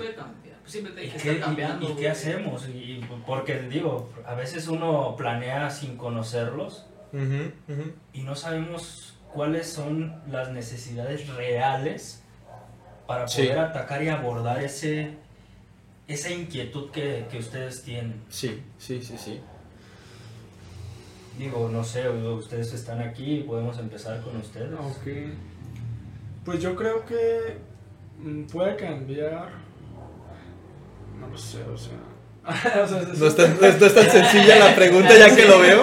Digo, no, es que digo, digo, actualmente yo creo que tam- también digo, yo me digo, a lo mejor es mucha culpa, pero también yo como que me enfoco mucho en los fallos que uno tuvo como estudiante, pues digo, más allá de, de culpar a alguien así, este, pues obviamente eh, pues también es ver uno, digo, ya, ya teniendo en cuenta incluso los comentarios que yo hice de cómo eh, en grupo uno no le pone atención a lo que exponía, pues desde ahí está mal uno, o sea, ¿cómo le vas a echar la culpa a alguien más cuando sabes que tú eres el que, el que tiene ese déficit de atención de repente que, que es generalizado, ¿no? O sea, que Ujú. estaba exponiendo a tu compañero y era como que pues todos estamos cotorreando, ¿no? Yo también tuve, pues, si les conté mi experiencia en la escuela, en el colegio. Iba hasta la cola de lejos para que no fuera el maestro. Ahorita Claro, me, sí, me pasó claro. y yo también no le di la importancia. Ay, ellos no van, pues a mí tampoco importa. ¿no? Pues obviamente esa área de mejora este, está como en... Pues no lo sé, o sea, de repente en... Pues saber cómo da- darle esas habilidades al alumno para cómo exponer un tema, ¿no? Que también siento que es algo que no se hace, o sea, también siento que es como... Y y eso sí, eso sí puede ser como algo del sistema educativo, de que le dices, ok, expone este tema, pero ni siquiera le dices cómo exponerlo, o sea, ¿qué, qué se requiere para hacer una exposición adecuada, ¿no? Tú como profe, ¿qué, qué tip le puedes dar al alumno? O sea, ¿dónde empiezas? O, no, o sea, está bien que le, que le repartas temas, yo, yo como dije, estoy a favor de eso, pero ¿qué tiene que saber el alumno este, para, para saber exponer de manera como adecuada? Y, y otra cosa, una vez un- una amiga me lo dijo como, como de manera como rara, o sea, eh, este, me dijo, es que siempre voy a la escuela, y creo que tenía un punto, eh, tenía un punto de que, "Oh, es que estudien, este, pero nunca me dicen cómo estudiar. Y es que sí es cierto, creo, creo que por, por muy tonto que sea esa premisa, yo creo que sí, o sea, ¿cómo estudias? ¿no? O sea, porque también dices, Es muy buena. estudien.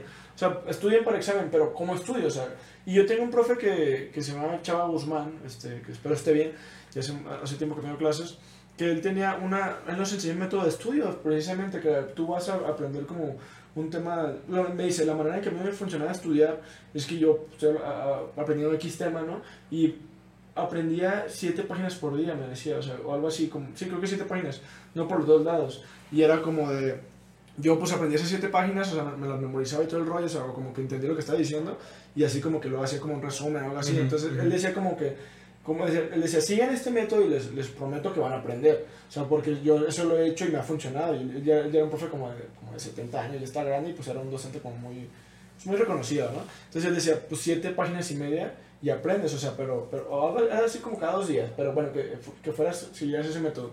Y él sí nos dio el método de, estudiar, pues si estás estudiando un tema, pues ando como de siete en siete. Yo creo que primero que nada te tienes que conocer a ti mismo para saber cómo estudias, cómo aprendes. Conociéndote, conociéndote a ti mismo ya tú puedes eh, este, crear tus metodologías para estudiar. Yo, este, no sé si sea mal visto, pero pues yo también tengo mis necesidades y todo. Pero a mí la mejor manera de, de estudiar y de, de aprenderme algún tema es muy informal.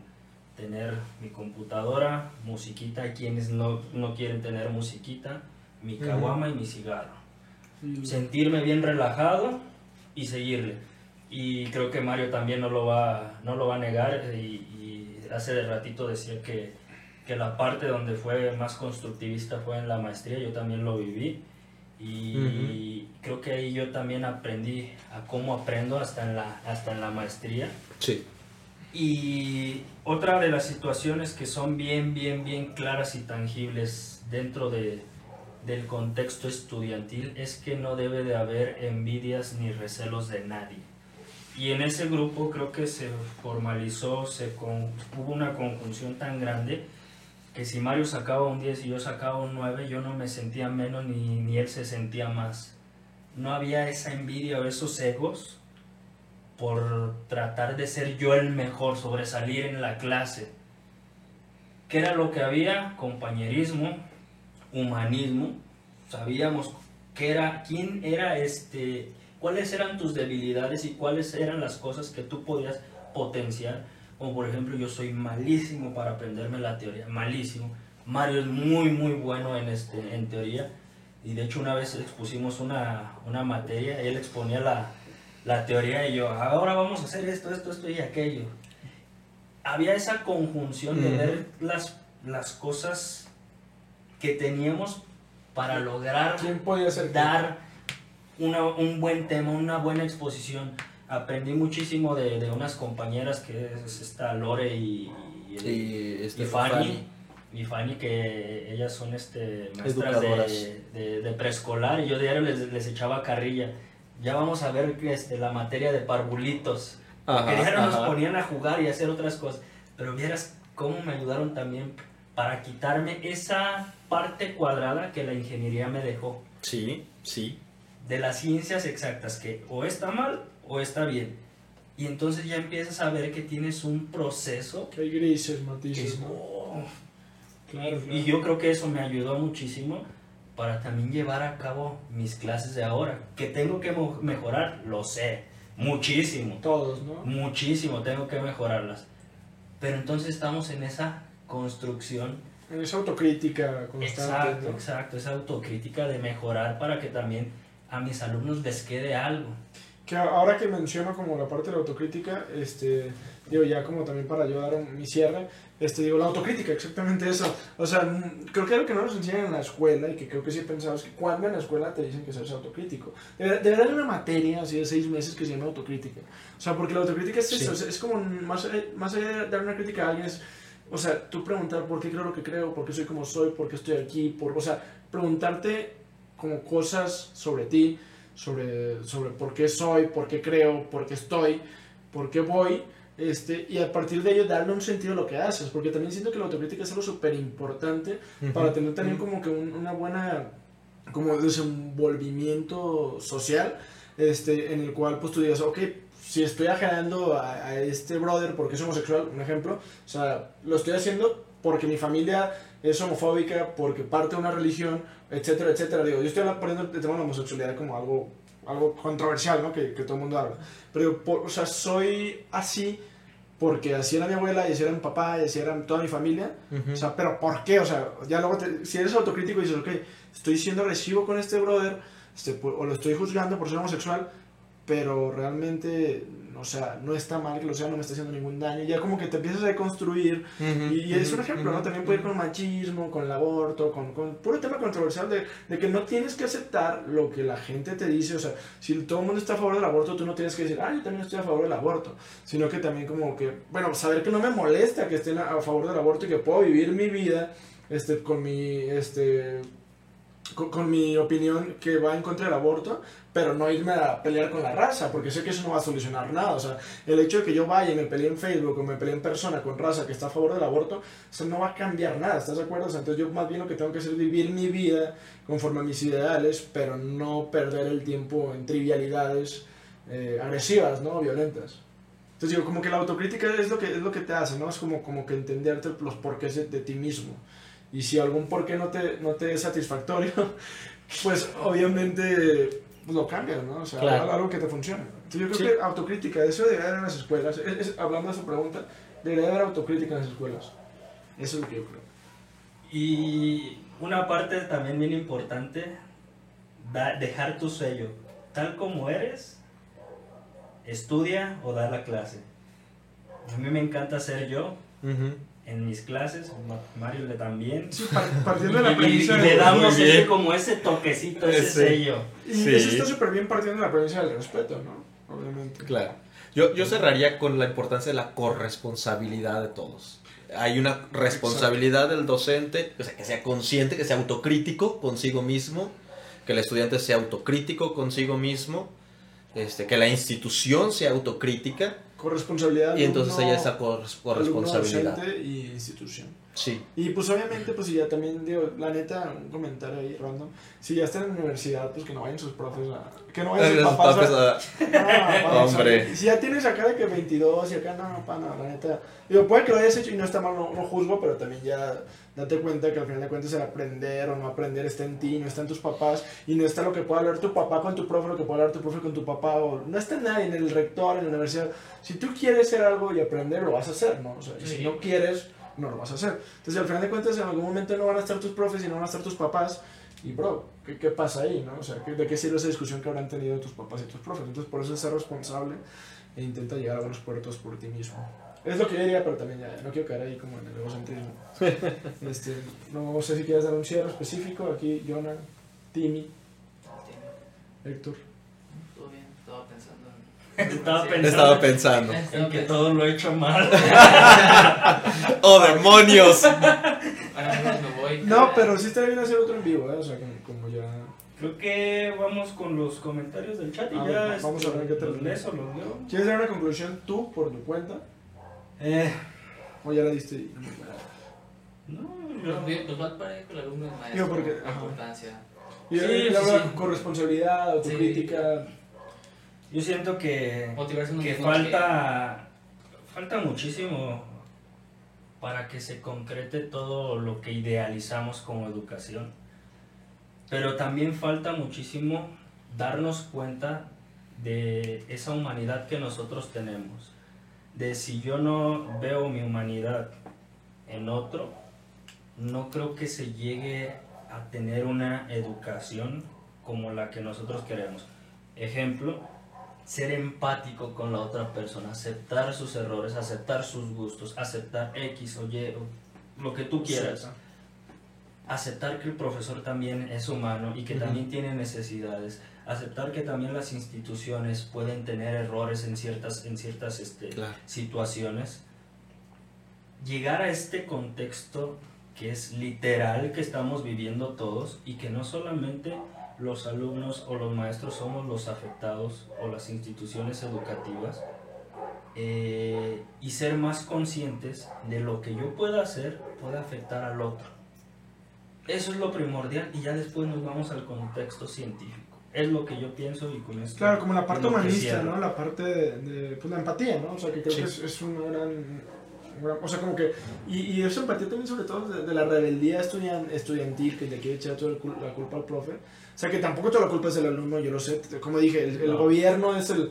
Mira, yo, yo la neta yo no tengo ningún problema con echar la culpa al gobierno de un chingo de cosas. Yo creo que también como que ellos se... Digo, nosotros estamos aquí peleándonos entre alumnos y profes y el gobierno acá. Claro, a gusto, cómodo, ¿no? En su yate, ¿no? Acá de que... Tráigame una caguama. Sí, sí, por eso no. No, no, conclusión, digo, si, quiero, si quiero agregar mi conclusión, el gobierno a nivel eh, México, a nivel sistema educativo, la está cagando y la ha estado cagando mucho tiempo. Eh, se le está olvidado, o sea, obviamente se me- los profes se, mere- se merecen mejores salarios y los alumnos se, mejoren, se merecen mejores clases. Y es lo que te digo, o sea, nosotros acá peleando, "Ah, que el profe, que el alumno y el gobierno acá, ah, haciéndose pendejos, como siempre. Espero que no sea una palabra muy No, eso sí se puede decir. Sí. Ok, bueno, entonces dice, ¿qué estudiaron? Ok, Bueno, él está estudiando, bueno, Emprendimiento. es tu novia, así que ya sabes. Sí. Aquí, Eh, ¿Y tú qué estudiaste? Ingeniería en computación con especialidad en robótica y maestría en docencia. Yo soy- no me gusta decir eso. Yo soy biólogo. Biólogo. Soy biólogo y tengo posgrados en educación y en biotecnología. Ok, yo soy eh, egresado en producción de medios audiovisuales, entonces pues eso es lo que estudiamos. Y bueno, el comentario es el que seguía. Ah, bueno, buena charla, jóvenes, saludos. Y este es el que estoy diciendo. ¿O cuál? No estoy seguro que... Ah, si quieres leerlo porque a mí no me aparece. Dice Susana L. García, me gustó mucho la interacción que hubo entre ustedes, así como nosotros, con nosotros que estamos del otro lado de la pantalla. Me agradó bastante que hablaran desde el punto de vista como docentes y también como alumnos. Muchísimas gracias, Susana. Gracias, Gracias, qué bueno que Susana. les gustó, qué bueno que les gustó. Aquí hay uno, este, Coqui CS. A mí me gustaría que el maestro no se guiara solo en un estándar de lo que se supone que debe enseñar en un mes y dar las clases. Y si el alumno le queda una duda, el maestro ignore la duda solo porque tú tienes que investigarlo. Y en la próxima clase, cuando quieres saber si lo que estudiaste de manera propia está bien, se debe quedar así en el olvido y continuar. Aunque pensándolo bien, conforme lo que escucho, nos falta mucho esa confianza en nosotros mismos y que si lo estudio de forma autónoma puedo lograr aprender está bien y que si estudio de forma autónoma puedo lograr aprender o está bien, algo así. Pero personalmente me da miedo y no tengo confianza en mí porque me paso que cuando estudio de forma autónoma y me equivoco, me regañaron y fue humillante delante de toda la clase. Claro. Sí, claro, De- humillar a un alumno, eso es algo que también Está muchos profes, muchos profes hacen. Es algo como que inconsciente a lo mejor ahí del, del, del- De del algunas personas. del de conductismo personas. también. O sea, que viene, que viene por el conductismo, este, pero sí, sí pasa, ¿eh? Fíjate que, de hecho, yo a- ayer, esta- digo, tengo un profe que es muy bueno, este, o tuve un profe que es muy bueno y ayer estaba hablando así de antier, sí, con, un amigo de eso, de cómo los profes de repente se trincan y, y pues quieren humillar, pero digo, eso también es muy humano, ¿no? O sea, muy, el, ego es algo también que, que todos tenemos y, También aquí va... y no justifico. pero- Va partiendo ¿Quién de, de- No, también va partiendo de qué tanto considero yo como humillación y qué tanto considero una crítica constructiva. Digo, porque cada quien es diferente. Por Claro. ejemplo, puede llegar Héctor o Mario y me puede mentar la madre y yo como si nada. Sí, sí. Claro. ¿Cómo, cómo se llama ella que nos dijo? A ver, Coqui. ah, Coquis. Coqui. No sé si sea él o ella. Ok, ok. La, la, la cuestión aquí sería despersonalizar la crítica. O sea, Exacto. que te des cuenta que a lo mejor la crítica puede ser al trabajo y no a la persona. Ajá.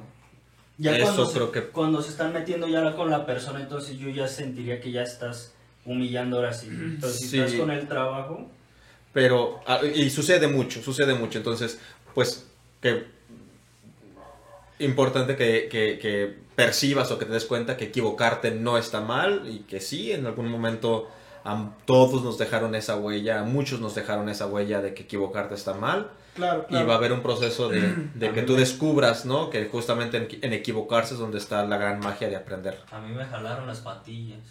Uy. ¡Ay, hijo de su chingada! A mí me amarraron a la silla. Uy. Con No. razón estás tan dañado. Ya lo sé, lo sé, lo sé.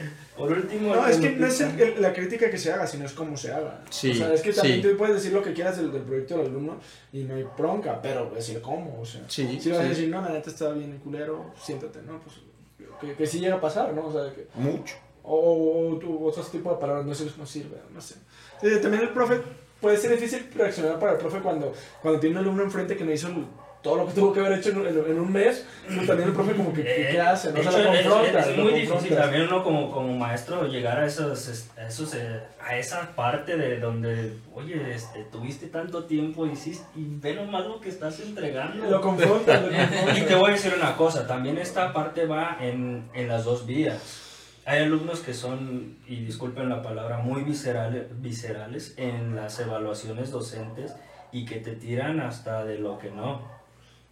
Y te ponen ahí, es que el profe lo tienen mal co y por eso vienes. y- O sea, a mí no me ha tocado esa, ese Ah, sé- ah, sé a quienes sí les ha tocado esas, esas, ese tipo de, de comentarios y dices, no manches, ¿eso qué tiene que ver con el trabajo de- del maestro? Exacto, sí, sí, sí, sí, sí, totalmente. Digo, pues ya luego se desquitan, ¿no? Unas por otras, ojo. sangre por sangre, ¿no? sangre por sangre, como la película. Este, bueno, entonces, el último, El de Lupita Vega. estuvo muy chido el debate, jaja, deberían repetirlo, no necesariamente con este tema. Pues si quieren proponer algún tema, Sí, sí, sí, Dale, que, dale. que, que se animen a decirnos, bueno, vamos a sentarnos a platicar sobre esto. Que la idea justamente ha sido esa y que me gusta mucho la interacción, ¿no? Que no es como una, una exposición o un tema, una entrevista, no, o sea, es una charla informal, a gusto, entre personas, ¿no? Sí. sobrepensando, nada más. Sí, tal cual, ¿no? Tienes una idea ahí, la estás pensando y pensando y la estás sobrepensando. Ajá, sí, le estás dando como que los por qué. De hecho, algo que nos faltó, que ya a lo mejor ya luego podemos abordar, es la parte del- de la calificación del 1 al 10. Es que no, no, no profundizamos en eso, pero bueno, sabemos que como Ah, tú dijiste, Ya lo- ya lo- ya-. Que como tú dijiste, o sea, si un profe te califica del 1 al 10, pues no es porque él quiera, sino que ya está delimitado por el sistema educativo y el profe te tiene que calificar del 1 al 10 sí o sí, aunque él no esté de acuerdo en la evaluación de ese tipo. Entonces digo, el profe, pues si, si, tiene, si quiere trabajar, pues Es o sea, Ya, ya, ya tendremos la oportunidad de sentarnos a platicar en otro, Exacto. en otro live, Sí, no, eso, no hacia profundidad, porque eso Es requiere... decir, ¿y cómo tú? ¿Y tú cómo vas a evaluar? Pasa, pasan todos, Sí. vámonos. No, ah, pasa. ah, como Que. CEN vale 30 y que esto vale... Había un maestro que hacía sorteos. Te lo juro, hacía sorteos de calificación. Nunca se presentaba y el último día, a ver, sorteo. Sorteo, no es cierto. Te lo juro, te lo juro que me hacía sor- nos hacía sorteo de calificación. Venga. Ok, ok. Situaciones extremas, no, no me ha tocado algo tan extremo. Chale, Eso es triste, pero es real. Ok, bueno, pues entonces pues ya llegamos a un final, ya, ya planteamos todo. No sé si quieren dar algún tipo de recomendación, hay un comentario más. El último. Nomás no me sale, pero si lo quieres leer. Ah, ok, dale, dale. Dice Coqui, dice, tiene mucha razón, el problema es que mi estado familiar, eh, que es que mi estado familiar en ese entonces también no era muy bueno y sufría de acoso escolar, o sea, es todo un contexto. Uy, el bullying. Y creo que, va- creo que creo que ese sería un buen tema, ¿no? El Bullying, y sí, cómo lo- sí, sí, sí, sí, sí. cómo lo es que ese tema está- Uy, Digo, más allá incluso de, de verlo como de la parte estudiantil, también verlo como ya, cada quien puede investigar su parte, digo, no como exposición, pero que cada quien investigue un poco y, y plantearlo como cómo el bullying afecta una vida, los por qué, o sea, meternos en una partida como más psicológica, digo, que yo no soy psicólogo, pero pues, somos Yo compas, ¿no? tendría- tengo amigos psicólogos que podríamos invitar. sí, Claro. sí, sí, sí. Mm, Yo jalo, sin duda. Y bueno, yo creo que vamos a eso, a lo que yo les decía, la empatía entre alumnos Sí, y todo. sí. O sea, porque, bueno, Héctor es muy rarito. Yo la primera vez que lo conocí dije, "Ah, este pinche vato. pero no, pero sí es buena, es buena bestia. Compita. Sí, sí, sí. Bien, entonces pues Entonces, vámonos. terminamos Pues, de fuga, dijo el transmitir. Chapo. Yo nada más... Sí, eh, muchos de ustedes, la verdad. Gracias, más? gracias. El maestro doctor. Ah, sí. De ti, güey. Siempre te veo a ti, Ah, güey. ah, sí, sí. Iván, Dices- Iván. Dices, y más del doctor, y, ah, sí. No, pues, Es que Iván. argumentos. Iván, Iván. Yo también quiero... Yo, te- yo te he preguntado desde 5 años que te conozco. Yo quiero agradecer también por, por haber eh, estado aquí en Sobrepensando, que es la plataforma, pero al final de cuentas ustedes hacen la magia. Digo, como yo siempre digo, pues todos mis invitados son especiales, no me gusta como decir, no, que acá tengo un invitado de lujo. Todos mis invitados son de lujo. Este, y pues nada, o sea, unos son más de lujo que otros. No, es cierto. No, no es cierto. No, no es cierto, la verdad es que no, yo, yo agradezco, no, no conocía pues en persona a, ni a Iván este, ni Jonah, pero pues la verdad es que hemos tenido una conversación muy chida, pusimos buenos temas sobre la mesa y cosas importantes, ¿no? O sea, como yo siempre digo, se le da ese enfoque eh, bueno, socialmente se da ese enfoque malo sobrepensar, que no sobrepienses, pero yo digo, si sobrepensamos cosas así como chidas, ¿no? Como, como filosóficas, pues vale la pena, pero si sobrepensamos que, que si, no sé, que, si mi novia o que si mi mamá o que si acá, pues entonces sí estás valiendo cabeza, entonces vamos a enfocar esa energía mental en cosas como, como el sistema educativo mexicano y ya luego abordamos un tema como el bullying o algo así, ¿no? El acoso o algo, algo, algo del tipo. Entonces... Pues nada, pues agradezco si llegaron a este punto, escuchas es porque les gustó, gracias por los comentarios, gracias por todo. Gracias. No queda nada ahí que se nos pasó. Muchas gracias, gracias por participar en el link. Eh, dale like, dale like a la página de nuestro compa eh, De- Abraham. No nos vayan a matar en Tonayor, cuídense. Pasa nada, les En echo un cholo. Igual les echo un cholo. Igual acá mis panas comparten la página de Facebook para que le den like. Voy a empezar a subir los fragmentos. Esta página nueva la hicimos para el podcast. Pero ya, ya la quería hacer yo y voy a empezar a subir los fragmentos del, del primero hasta. Este es el 9, creo. Entonces, pues vamos a, a darle. Este, gracias a todos. Esto fue Sobrepensando con Héctor, Iván, Jonah y su servidor. Entonces, pues gracias por todo. Sistema Educativo Mexicano. Y nos vemos pronto, espero que sí. Hasta luego. Bye.